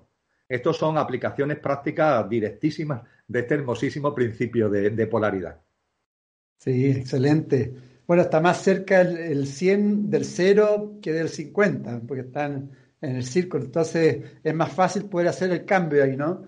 Ahí hay un tema que también tiene que ver con el concepto de transmutación mental, por ejemplo, la salud con la enfermedad, que son del mismo rango, digamos, eh, también se podría hacer ese cambio, ¿no? de transmutación cuando hemos hablado de la polarización, de traer a tu pensamiento el extremo polar distinto al que estás viviendo, porque el extremo polar que estás viviendo te está desarmonizando, te está desequilibrando, cuando una persona está enferma, efectivamente también se puede aplicar esa transmutación trayendo a tu vida la salud, trayendo a tu vida la salud como una reflexión íntima, trayendo a tu vida la salud como un enfoque, como un objeto mental en lo que te concentras tu estado de salud eso contribuye, en algunos casos contribuye incluso a superar la propia enfermedad. No obstante, hay que tener en cuenta, Edgardo, que las enfermedades también tienen un porqué y un para qué, ¿no? También tienen un sentido profundo. Más allá de las imprudencias, porque las enfermedades que derivan de las imprudencias, hace frío y no te abrigas, ahí no hay ningún sentido profundo que buscar, salvo que eres tonto, Pero hay muchas enfermedades que sí tienen un sentido profundo y ese sentido profundo hay que vivirlo. Las enfermedades tienen un mensaje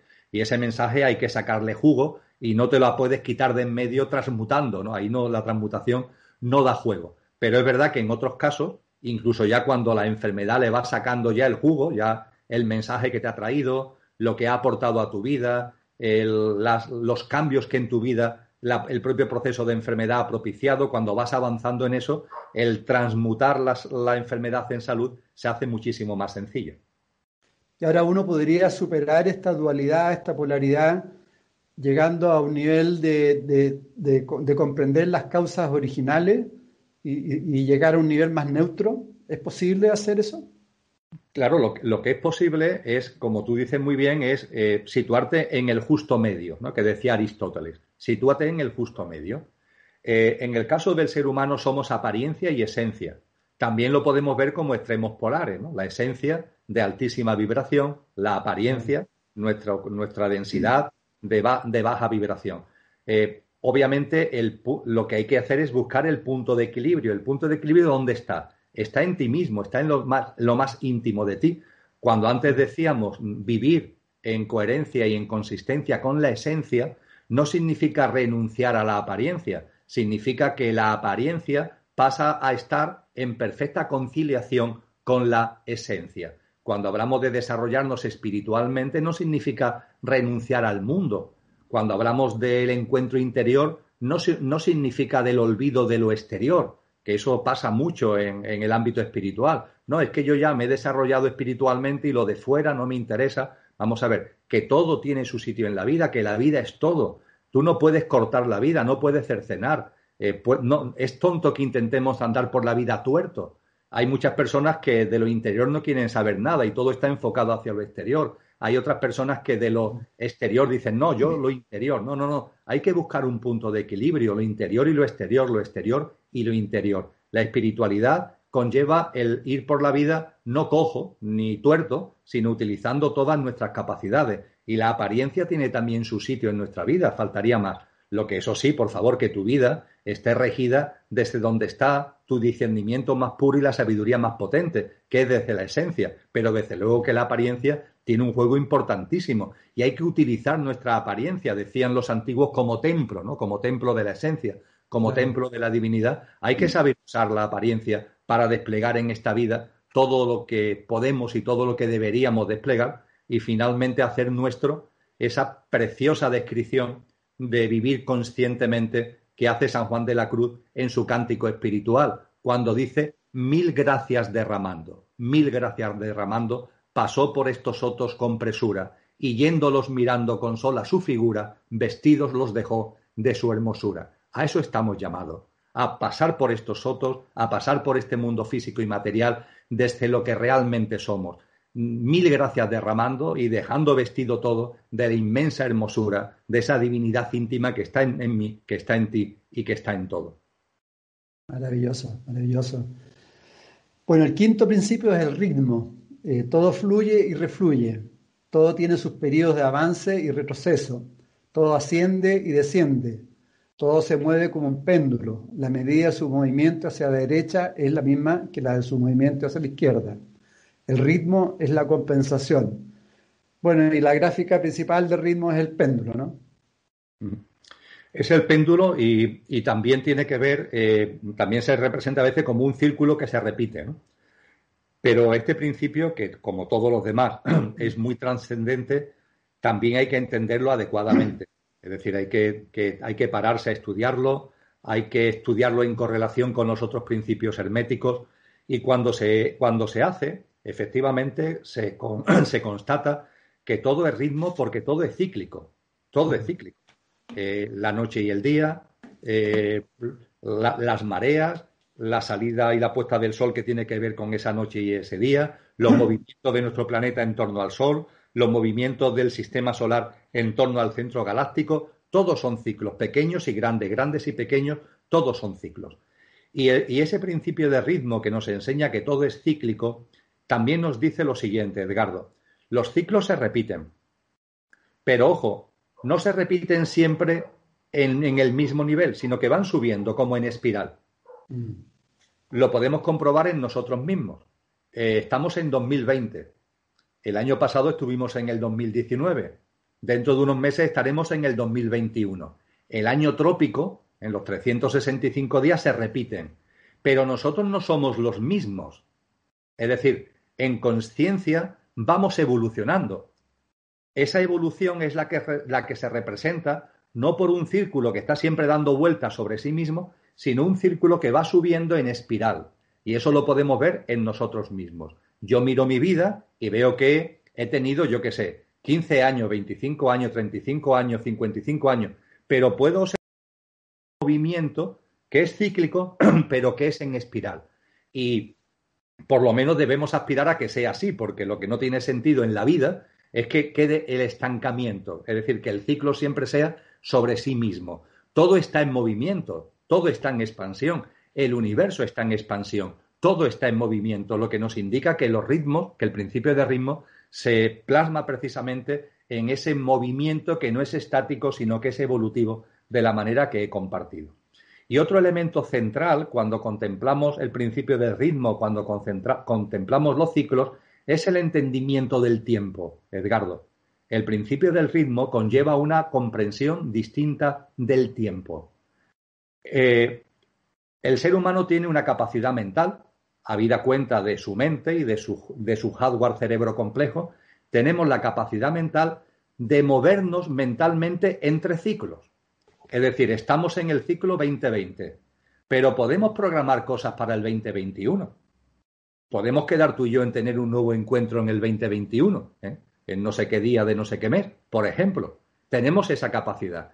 Y tenemos la capacidad también de movernos incluso hacia ciclos pasados podemos poner nuestra atención mental en el 19, en algo que ocurrió en el 19 o en algo que sucedió mm, en, el, año 2000, eh, como yo comentaba cuando el encuentro del Kibalión que se produjo en febrero del año 2000. Me puedo retrotraer a ese ciclo del año, del año 2000.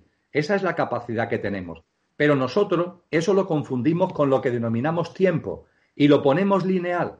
Ya no lo vemos como ciclos tendentes en espiral, y por el que nos movemos porque tenemos capacidad mental, sino que lo convertimos en algo lineal y además de, de convertirlo en algo lineal, el problema es que nos quedamos atrapados en una dinámica donde nunca estamos en el momento presente. Porque para moverte por los ciclos, lo importante es que tú estás aquí ahora. Yo estoy hablando aquí contigo y ahora y me puedo retrotraer al año 2000. Pero ojo, el año 2000, lo que viví en el año 2000 ya no existe. Lo tengo integrado en mí porque fue real cuando fue presente, pero ya no existe. Con lo que ojo cuando nos transportamos mentalmente a un ciclo pasado, porque la linealidad de vivirlo de un modo y manera que nos quedamos atrapados. No lo vemos como algo que se vivió y está en mí ahora, algo que viví en un ciclo y que ahora que estoy aquí está integrado en mí, sino que nos quedamos pillados, nos quedamos atrapados.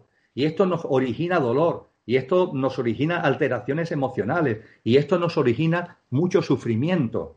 Es lo que es la memoria cuando la usamos no como la auténtica capacidad mental, sino como una especie de látigo masoquista con la que nos fustigamos a nosotros mismos. Y cuando hablamos de la evolución de los ciclos y nos ponemos en un ciclo futuro, no confundamos esto con posponer las cosas para mañana. No confundamos esto con en lugar de estar en el momento presente, percibiendo lo que vivo en el momento presente, percibiendo lo que siento en el momento presente y actuando en coherencia con lo que siento en el momento presente, que esto es lo que nos enseña el principio de ritmo, en cambio cuando lo trastocamos y empezamos a hablar de pasado y empezamos a hablar de futuro, ¿qué es lo que hacemos? Que decimos, no voy a hacer hoy lo que percibo que tengo que hacer, lo voy a dejar para mañana, y ese mañana es cuando pase esto, cuando pase aquello, sí, Emilio, lo voy a hacer, pero espérate que la realidad es que hay miedo en el momento presente, hay miedo para hacer determinadas cosas.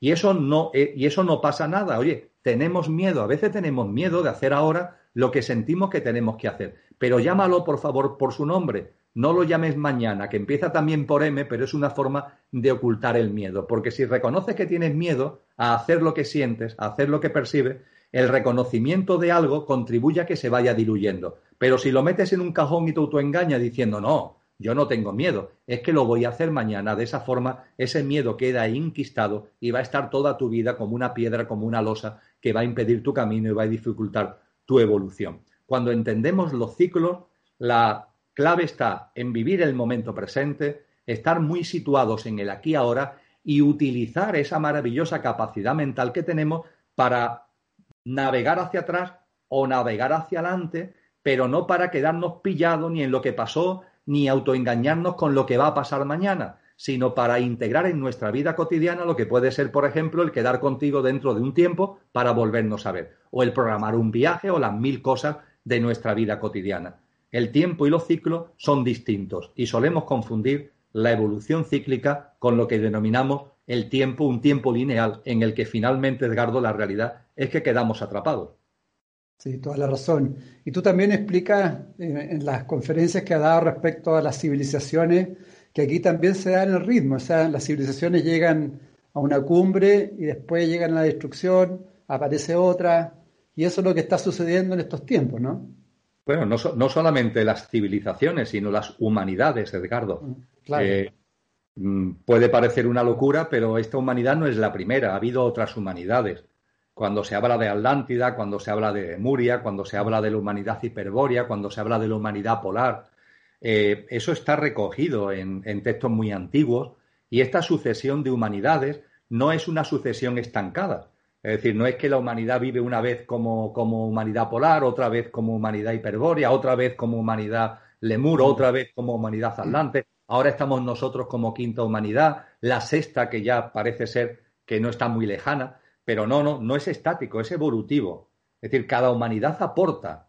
La humanidad polar aportó, y sobre lo aportado por la polar se construye la hiperbórea y la hiperbórea aportó y, sobre lo que habían construido la polar y la hiperbórea eh, surgió Lemuria y aportó Lemuria y así ha llegado hasta nosotros. Y nosotros estamos poniendo los cimientos ahora de esa sexta humanidad que tendrá como gran diferencia, no voy a entrar en ello, pero que será una humanidad que ya empieza a vivir mucho más desde la esencia que desde la apariencia. Las humanidades hasta ahora han estado mucho más centradas en la apariencia que en la esencia y el paso histórico eh, esa, esa nueva generación a la que hace referencia Jesús de Nazaret en el capítulo 24 de Mateo, esa nueva generación es una mm, generación humana, es una nueva humanidad que va a vivir mucho más desde la esencia que, que, desde la apariencia. Pero todo será gracias a lo que se ha venido recorriendo en estos círculos a los que hacía haciendo referencia. Por tanto, efectivamente, los ciclos se plasman en todo y también hay que tener en cuenta, Edgardo, y no quiero que se me quede en el, en el cajón, por eso te lo comento,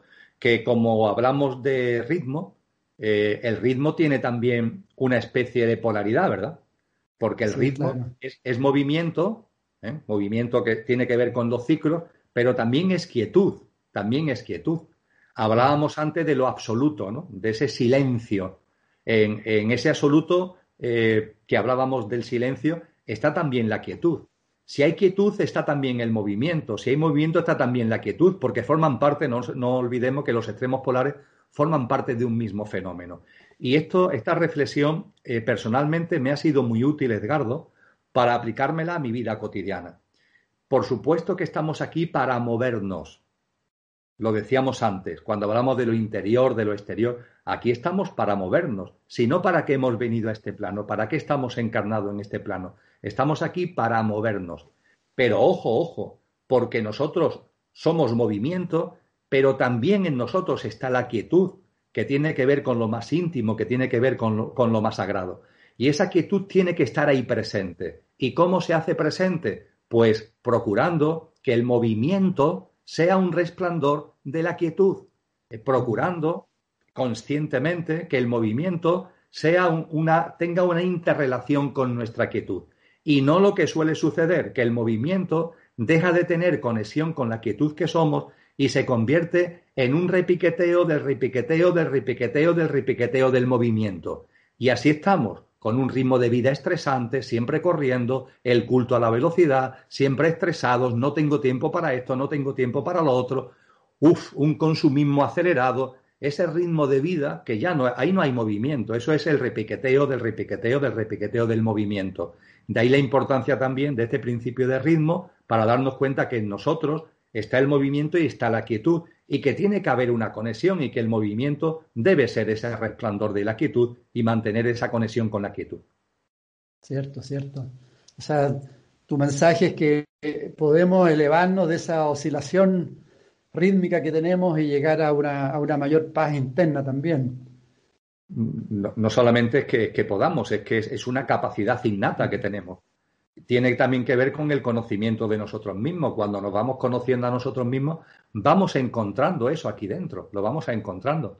Vamos a encontrando algo que es muy difícil de definir, que podemos denominar como quietud, que también tiene que ver con lo que eh, los budistas llaman ananda, un estado de bienaventuranza, que es el de nuestro ser íntimo, que tiene que ver con lo que los hinduistas llaman chanti, una profunda paz interior, que tiene que ver con lo que los cristianos denominan gracia, un estado de gracia, y ananda, chanti o gracia, no es ni más ni menos que el percibir en nosotros el, y el que se manifieste algo que está en lo más íntimo, en nuestro ser más verdadero, y que nos aporta esa bienaventuranza, esa gracia, esa paz, esa quietud.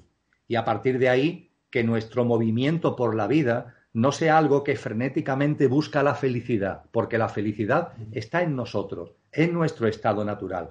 Y entonces se vive la vida de una forma totalmente distinta. Vives la vida viviéndola de verdad, sin juzgarla. Vives la vida no buscando en ella lo que ya está en ti, sino relacionándote con ella de un modo totalmente distinto y convirtiendo en realidad ese mil gracias derramando al que hacía referencia anteriormente. Sí, muy importante lo que planteas, Emilio.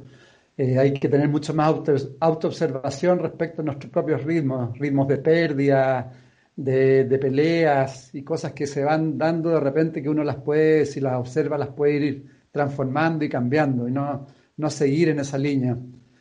Eh, bueno, viene otro principio que también es muy claro. Toda causa tiene su efecto, todo efecto tiene su causa. Todo sucede de acuerdo con la ley. La suerte no es más que el nombre que se le da a una ley no conocida. Hay muchos planos de casualidad, pero nada escapa a la ley. Vivimos en el mundo, bueno, nosotros vivimos acá en el mundo los efectos, en realidad, porque nunca no, conocemos las causas, pero es un principio muy, muy potente, ¿no? que tiene que ver también con la ley del karma de una otra forma.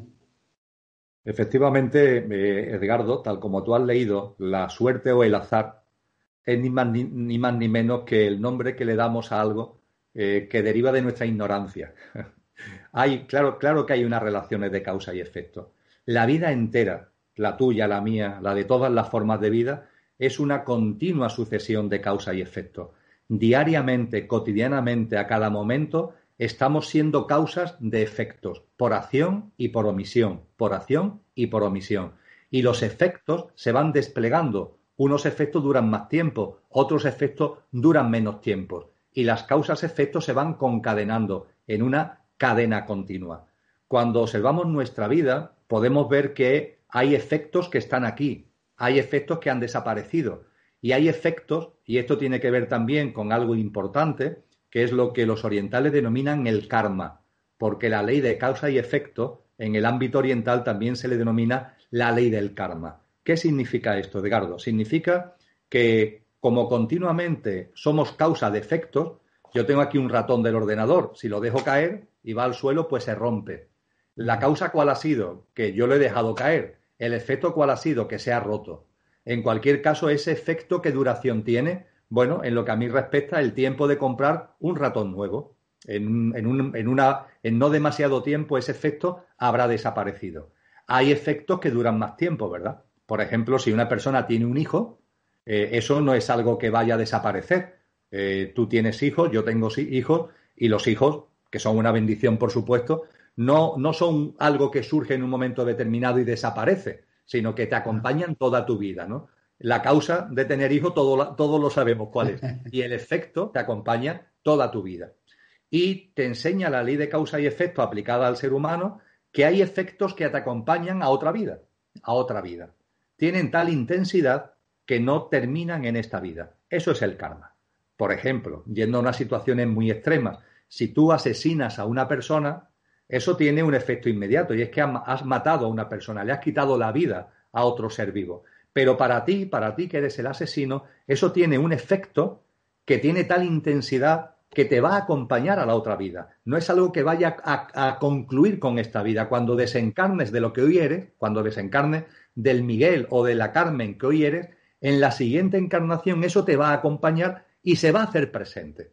no hay que ser reduccionista. No se trata de que si tú matas a alguien, alguien te va a matar a ti en la siguiente vida. No, es la frecuencia vibracional. Esto se relaciona con el principio de vibración. Son sucesos de una determinada frecuencia vibracional. Evidentemente, matar a alguien, eh, para la persona que es el asesino, eso significa una bajísima vibración, una frecuencia vibracional muy densa. Pues bien, en tu siguiente vida se van a presentar circunstancias, acontecimientos que vas a tener que gestionar de muy baja frecuencia vibracional, que se corresponden precisamente con lo que tú has desarrollado, con lo que tú has causado, con los efectos que tú has originado en la vida anterior.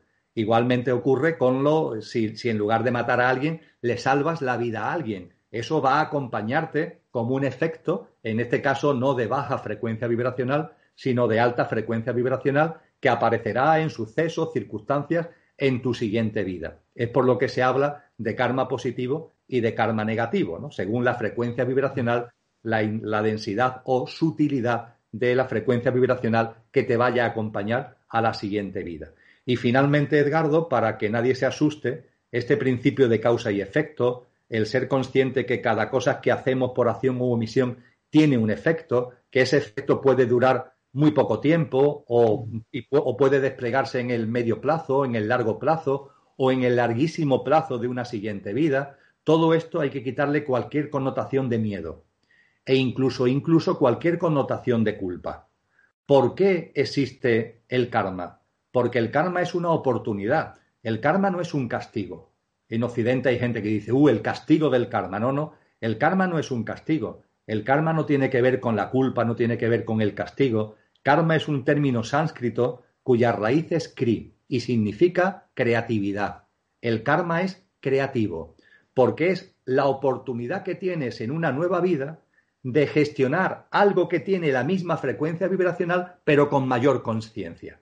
Es como cuando en esta vida física, no, no entre vidas, sino en esta vida física, los psicólogos te dicen, oye, eso que tienes ahí, ese comportamiento, ese, ese temor, eso que tienes ahí, se puede deber a una sombra de algo que has vivido en tu infancia, en tu adolescencia o posteriormente y que tienes ahí, ahí guardado. Y lo tienes guardado ahí, en lo que a veces en psicología llaman el inconsciente o incluso vete a saber hasta en el subconsciente. Y tienes que sacarlo. Es lo que llaman la sombra, ¿no? Saca la sombra, hay que buscar la sombra, porque esa sombra no la ves, pero te está influyendo en tu vida. Y lo que tenemos que hacer, nos dicen los psicólogos, es sacar la sombra y una vez que la pones sobre la mesa, esa sombra se diluye. Bien, pues analógicamente es distinto, pero analógicamente se lo podemos aplicar al karma. Si tú en una determinada vida has hecho algo como, por ejemplo, matar a una persona, eso ha dejado una huella en ti, inevitablemente, ineludiblemente, en la relación de causa y efecto. Y lo mejor que puede pasar es que en la siguiente vida eso se haga presente. Con lo que el karma no es un castigo, es una oportunidad para que tú ahora, desde una nueva visión, desde un nuevo estado de conciencia, lo gestiones de una manera más armónica, más equilibrada y diluyas esa sombra kármica que estaba ahí presente. Sí, excelente. Yo creo que se puede sacar la enseñanza también de lo que tú dices, que tenemos que autoobservarnos permanentemente, porque una causa pequeña de repente puede generar efectos grandes en el tiempo sin darnos cuenta. Entonces, estar mucho más atento a lo que nosotros vamos generando, ¿no? Y sabiendo, Edgardo, que no se trata de que haya predeterminismo, porque mm. hay gente que me dice, bueno, Emilio, si, si todo lo que vivo, si miro para atrás, eh, todo deviene de un suceso de causa y efecto. Es decir, finalmente, por ejemplo, incluso la forma que tenemos de andar por la calle o de sentarnos en una silla, si, si, si tuviéramos toda la información, veríamos que finalmente tú te sientas hoy en una silla o caminas por la calle más derecho o más encorvado debido a una relación de causa y efecto que viene de muchos años para atrás. Entonces hay personas que me dicen, Emilio, que eso es predeterminismo, es como si todo lo que estuviera sucediendo ahora ya estuviera predeterminado. No, no es así, no es así. Primero porque todo eso no, lo ha hecho nadie por ti, eres tú mismo contigo mismo. Es decir, todo lo que estamos hablando no es que alguien te lo imponga, no es que alguien lo determine, eres tú, eres tú con tus actos el que estás dibujando, el que estás creando tu vida. Y ese es el salto que hay que dar, claro. No verlo como una especie, insisto, de losa, sino verlo como una oportunidad, la comprensión de la relación de causa y efecto de la ley y el principio hermético de causa y efecto te quita una venda de los ojos, te ayuda a tener una comprensión más fuerte de la vida y desde luego incrementa tu responsabilidad. Conlleva autoobservación y conlleva responsabilidad. Y el darte cuenta, como se dice en el oponopono, que tú eres responsable de tu vida al 100%. Al 100%. Esto que somos tan dados a, culpabilizar a otros, a responsabilizar a otros de lo que, que te pasa, no. Tú eres responsable de tu vida al 100%. Y si tuvieras capacidad de autoobservarte, lo reconocerías y te darías cuenta. Y te darías cuenta además de que lo que eres ahora lo puedes ir transformando porque somos mm. creadores y tenemos esa capacidad creadora. Y eso se materializa en el momento presente a través de la relación de causa y efecto. Ser hoy día, ser hoy día causa de aquellos efectos que quieres tener en tu vida. Ser hoy día causa de esos efectos que quieres tener en tu vida. Cierto, eso es lo hermoso de la vida, que somos co-creadores y podemos hacer una transformación permanente, todo se va transformando. Ese es nuestro trabajo también, ¿no es cierto? Sin duda. Bueno, el, último principio es generación. El género está en todo, tiene sus principios masculino y femenino. El género se manifiesta en todos los planos. Una fuerza impulsadora de la vida, actúa hasta en el átomo que tiene eh, hasta en el átomo, que tiene también, eh, digamos, positivo y negativo, masculino y femenino, generador, concebidor el cuerpo físico también es bipolar, eh, etc. Eh, también es un principio muy, muy importante, interesante, ¿no, Emilio? En este principio están subyacentes el principio de polaridad, los extremos, lo masculino y lo femenino, pero que forman parte de un mismo fenómeno. A ese fenómeno es a lo que llamamos género, el género. Eh, y el género está en todo, está en la vida y está en todo. Por tanto, en el plano físico, se manifiesta en la sexualidad, pero realmente el género y lo que llamamos lo masculino y lo femenino, plasmándose ciertamente en la sexualidad, por supuesto que sí, pero también trasciende a la sexualidad. Son fuerzas, son fuerzas vivas, son fuerzas activas, ambas imprescindibles en la vida y ambas imprescindibles en el devenir del ser humano. Los seres humanos, dándonos cuenta de esto, deberíamos recordar que todos, todos tenemos en nosotros lo masculino y lo femenino, lo femenino y lo masculino. Y la clave está precisamente en saber poner ambos en movimiento y hacerlo en equilibrio. Eh, sucede, para que se entienda mejor, mm, vamos a tomar el cerebro ahora por analogía. El mm. cerebro tiene dos hemisferios, el derecho y el izquierdo. Se dice que el izquierdo es más lineal, está más relacionado con la mente concreta, el derecho eh, se mueve más en clave de energía, está desarrollado, está relacionado con la mente abstracta, pero el hemisferio izquierdo y el derecho no están separados, están unidos por cantidad, por millones y millones de fibras, por millones y millones, dicho coloquialmente, de hilos. Y hoy se sabe que la capacidad cerebral no depende tanto de que el hemisferio izquierdo funcione bien o el, derecho sea el que funciona mejor que el izquierdo, no, la clave está en esas conexiones. La clave está en que las conexiones estén funcionando adecuadamente, que es como se le saca valor añadido al uno y al otro y a los dos en conjunción.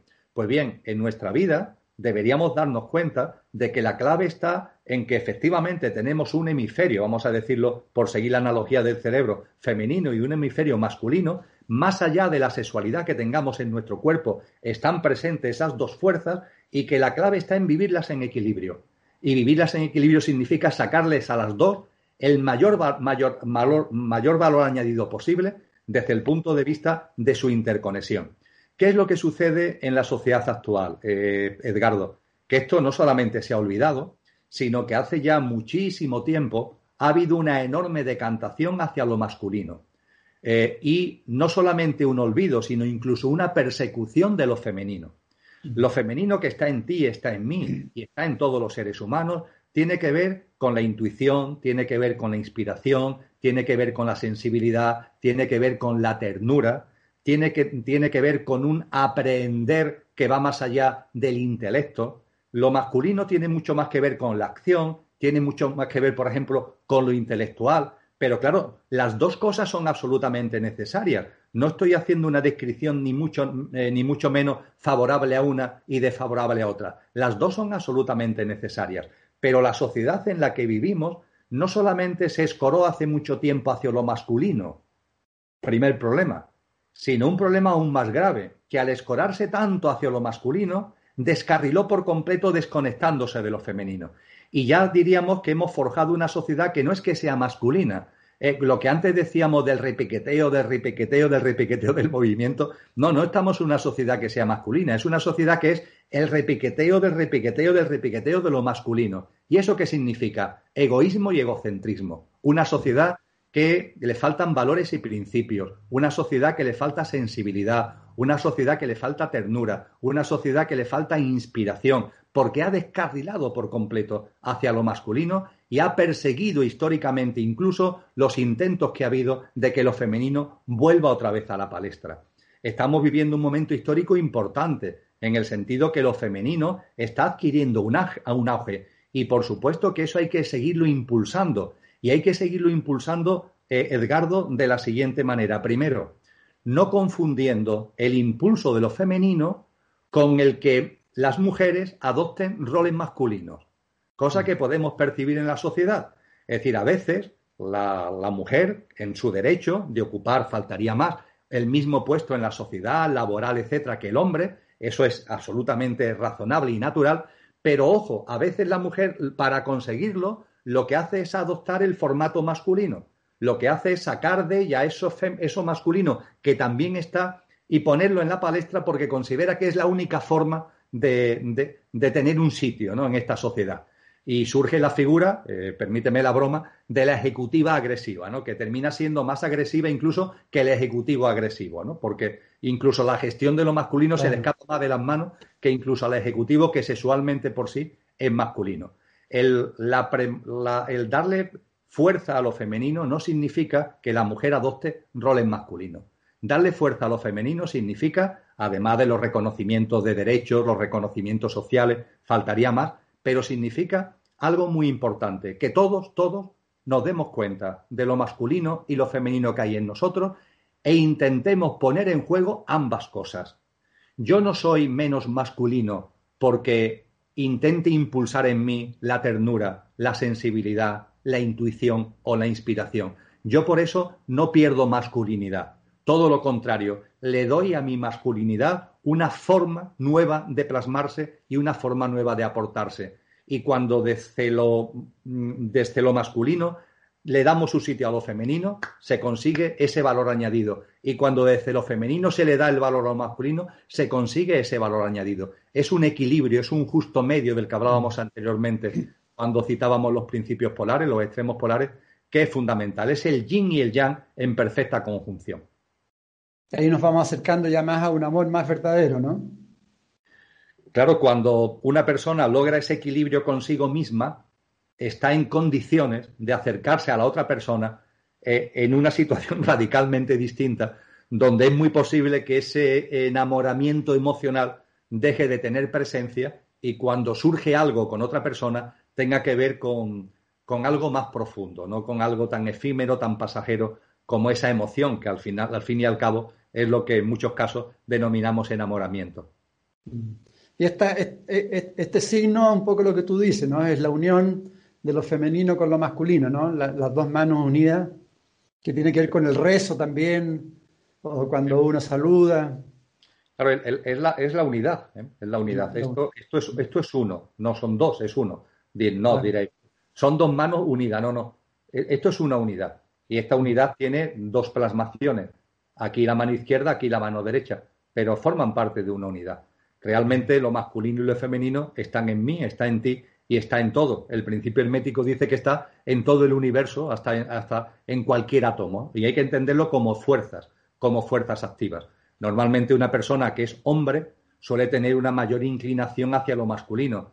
En principio una mujer debe tener una mayor inclinación a lo, a lo femenino. Pero insisto que la clave está en percibirlo no como algo que se materializa solamente en la sexualidad, sino como fuerzas vivas, como fuerzas activas que tenemos que conocer, que tenemos que reconocer y que tenemos que conjugar en equilibrio el uno con la otra. Maravilloso, Emilio, maravilloso. ¿Cuánto material hay ahí para trabajarse uno mismo, para ir creciendo, para ir abriendo más los ojos? Si quieres ya, harto tiempo, si quieres brindarle las, tu resumen o algunas palabras finales para, para todas las amigas y amigos de lo que hemos conversado o de lo que tú quieras. Bueno, pues fundamentalmente, Edgardo, el, yo creo que se ha puesto de manifiesto en, mm, el vídeo puede parecer largo, pero es muy corto para lo que hemos estado. Eh, yo animaría a leerlos, es decir, una vez que las personas que han llegado a este punto del vídeo, antes que nada agradecerle que hayan llegado a este minuto del vídeo, ya casi de cierre. Primero, agradecérselo. Agradecértelo también a ti por haber abierto esta ventana.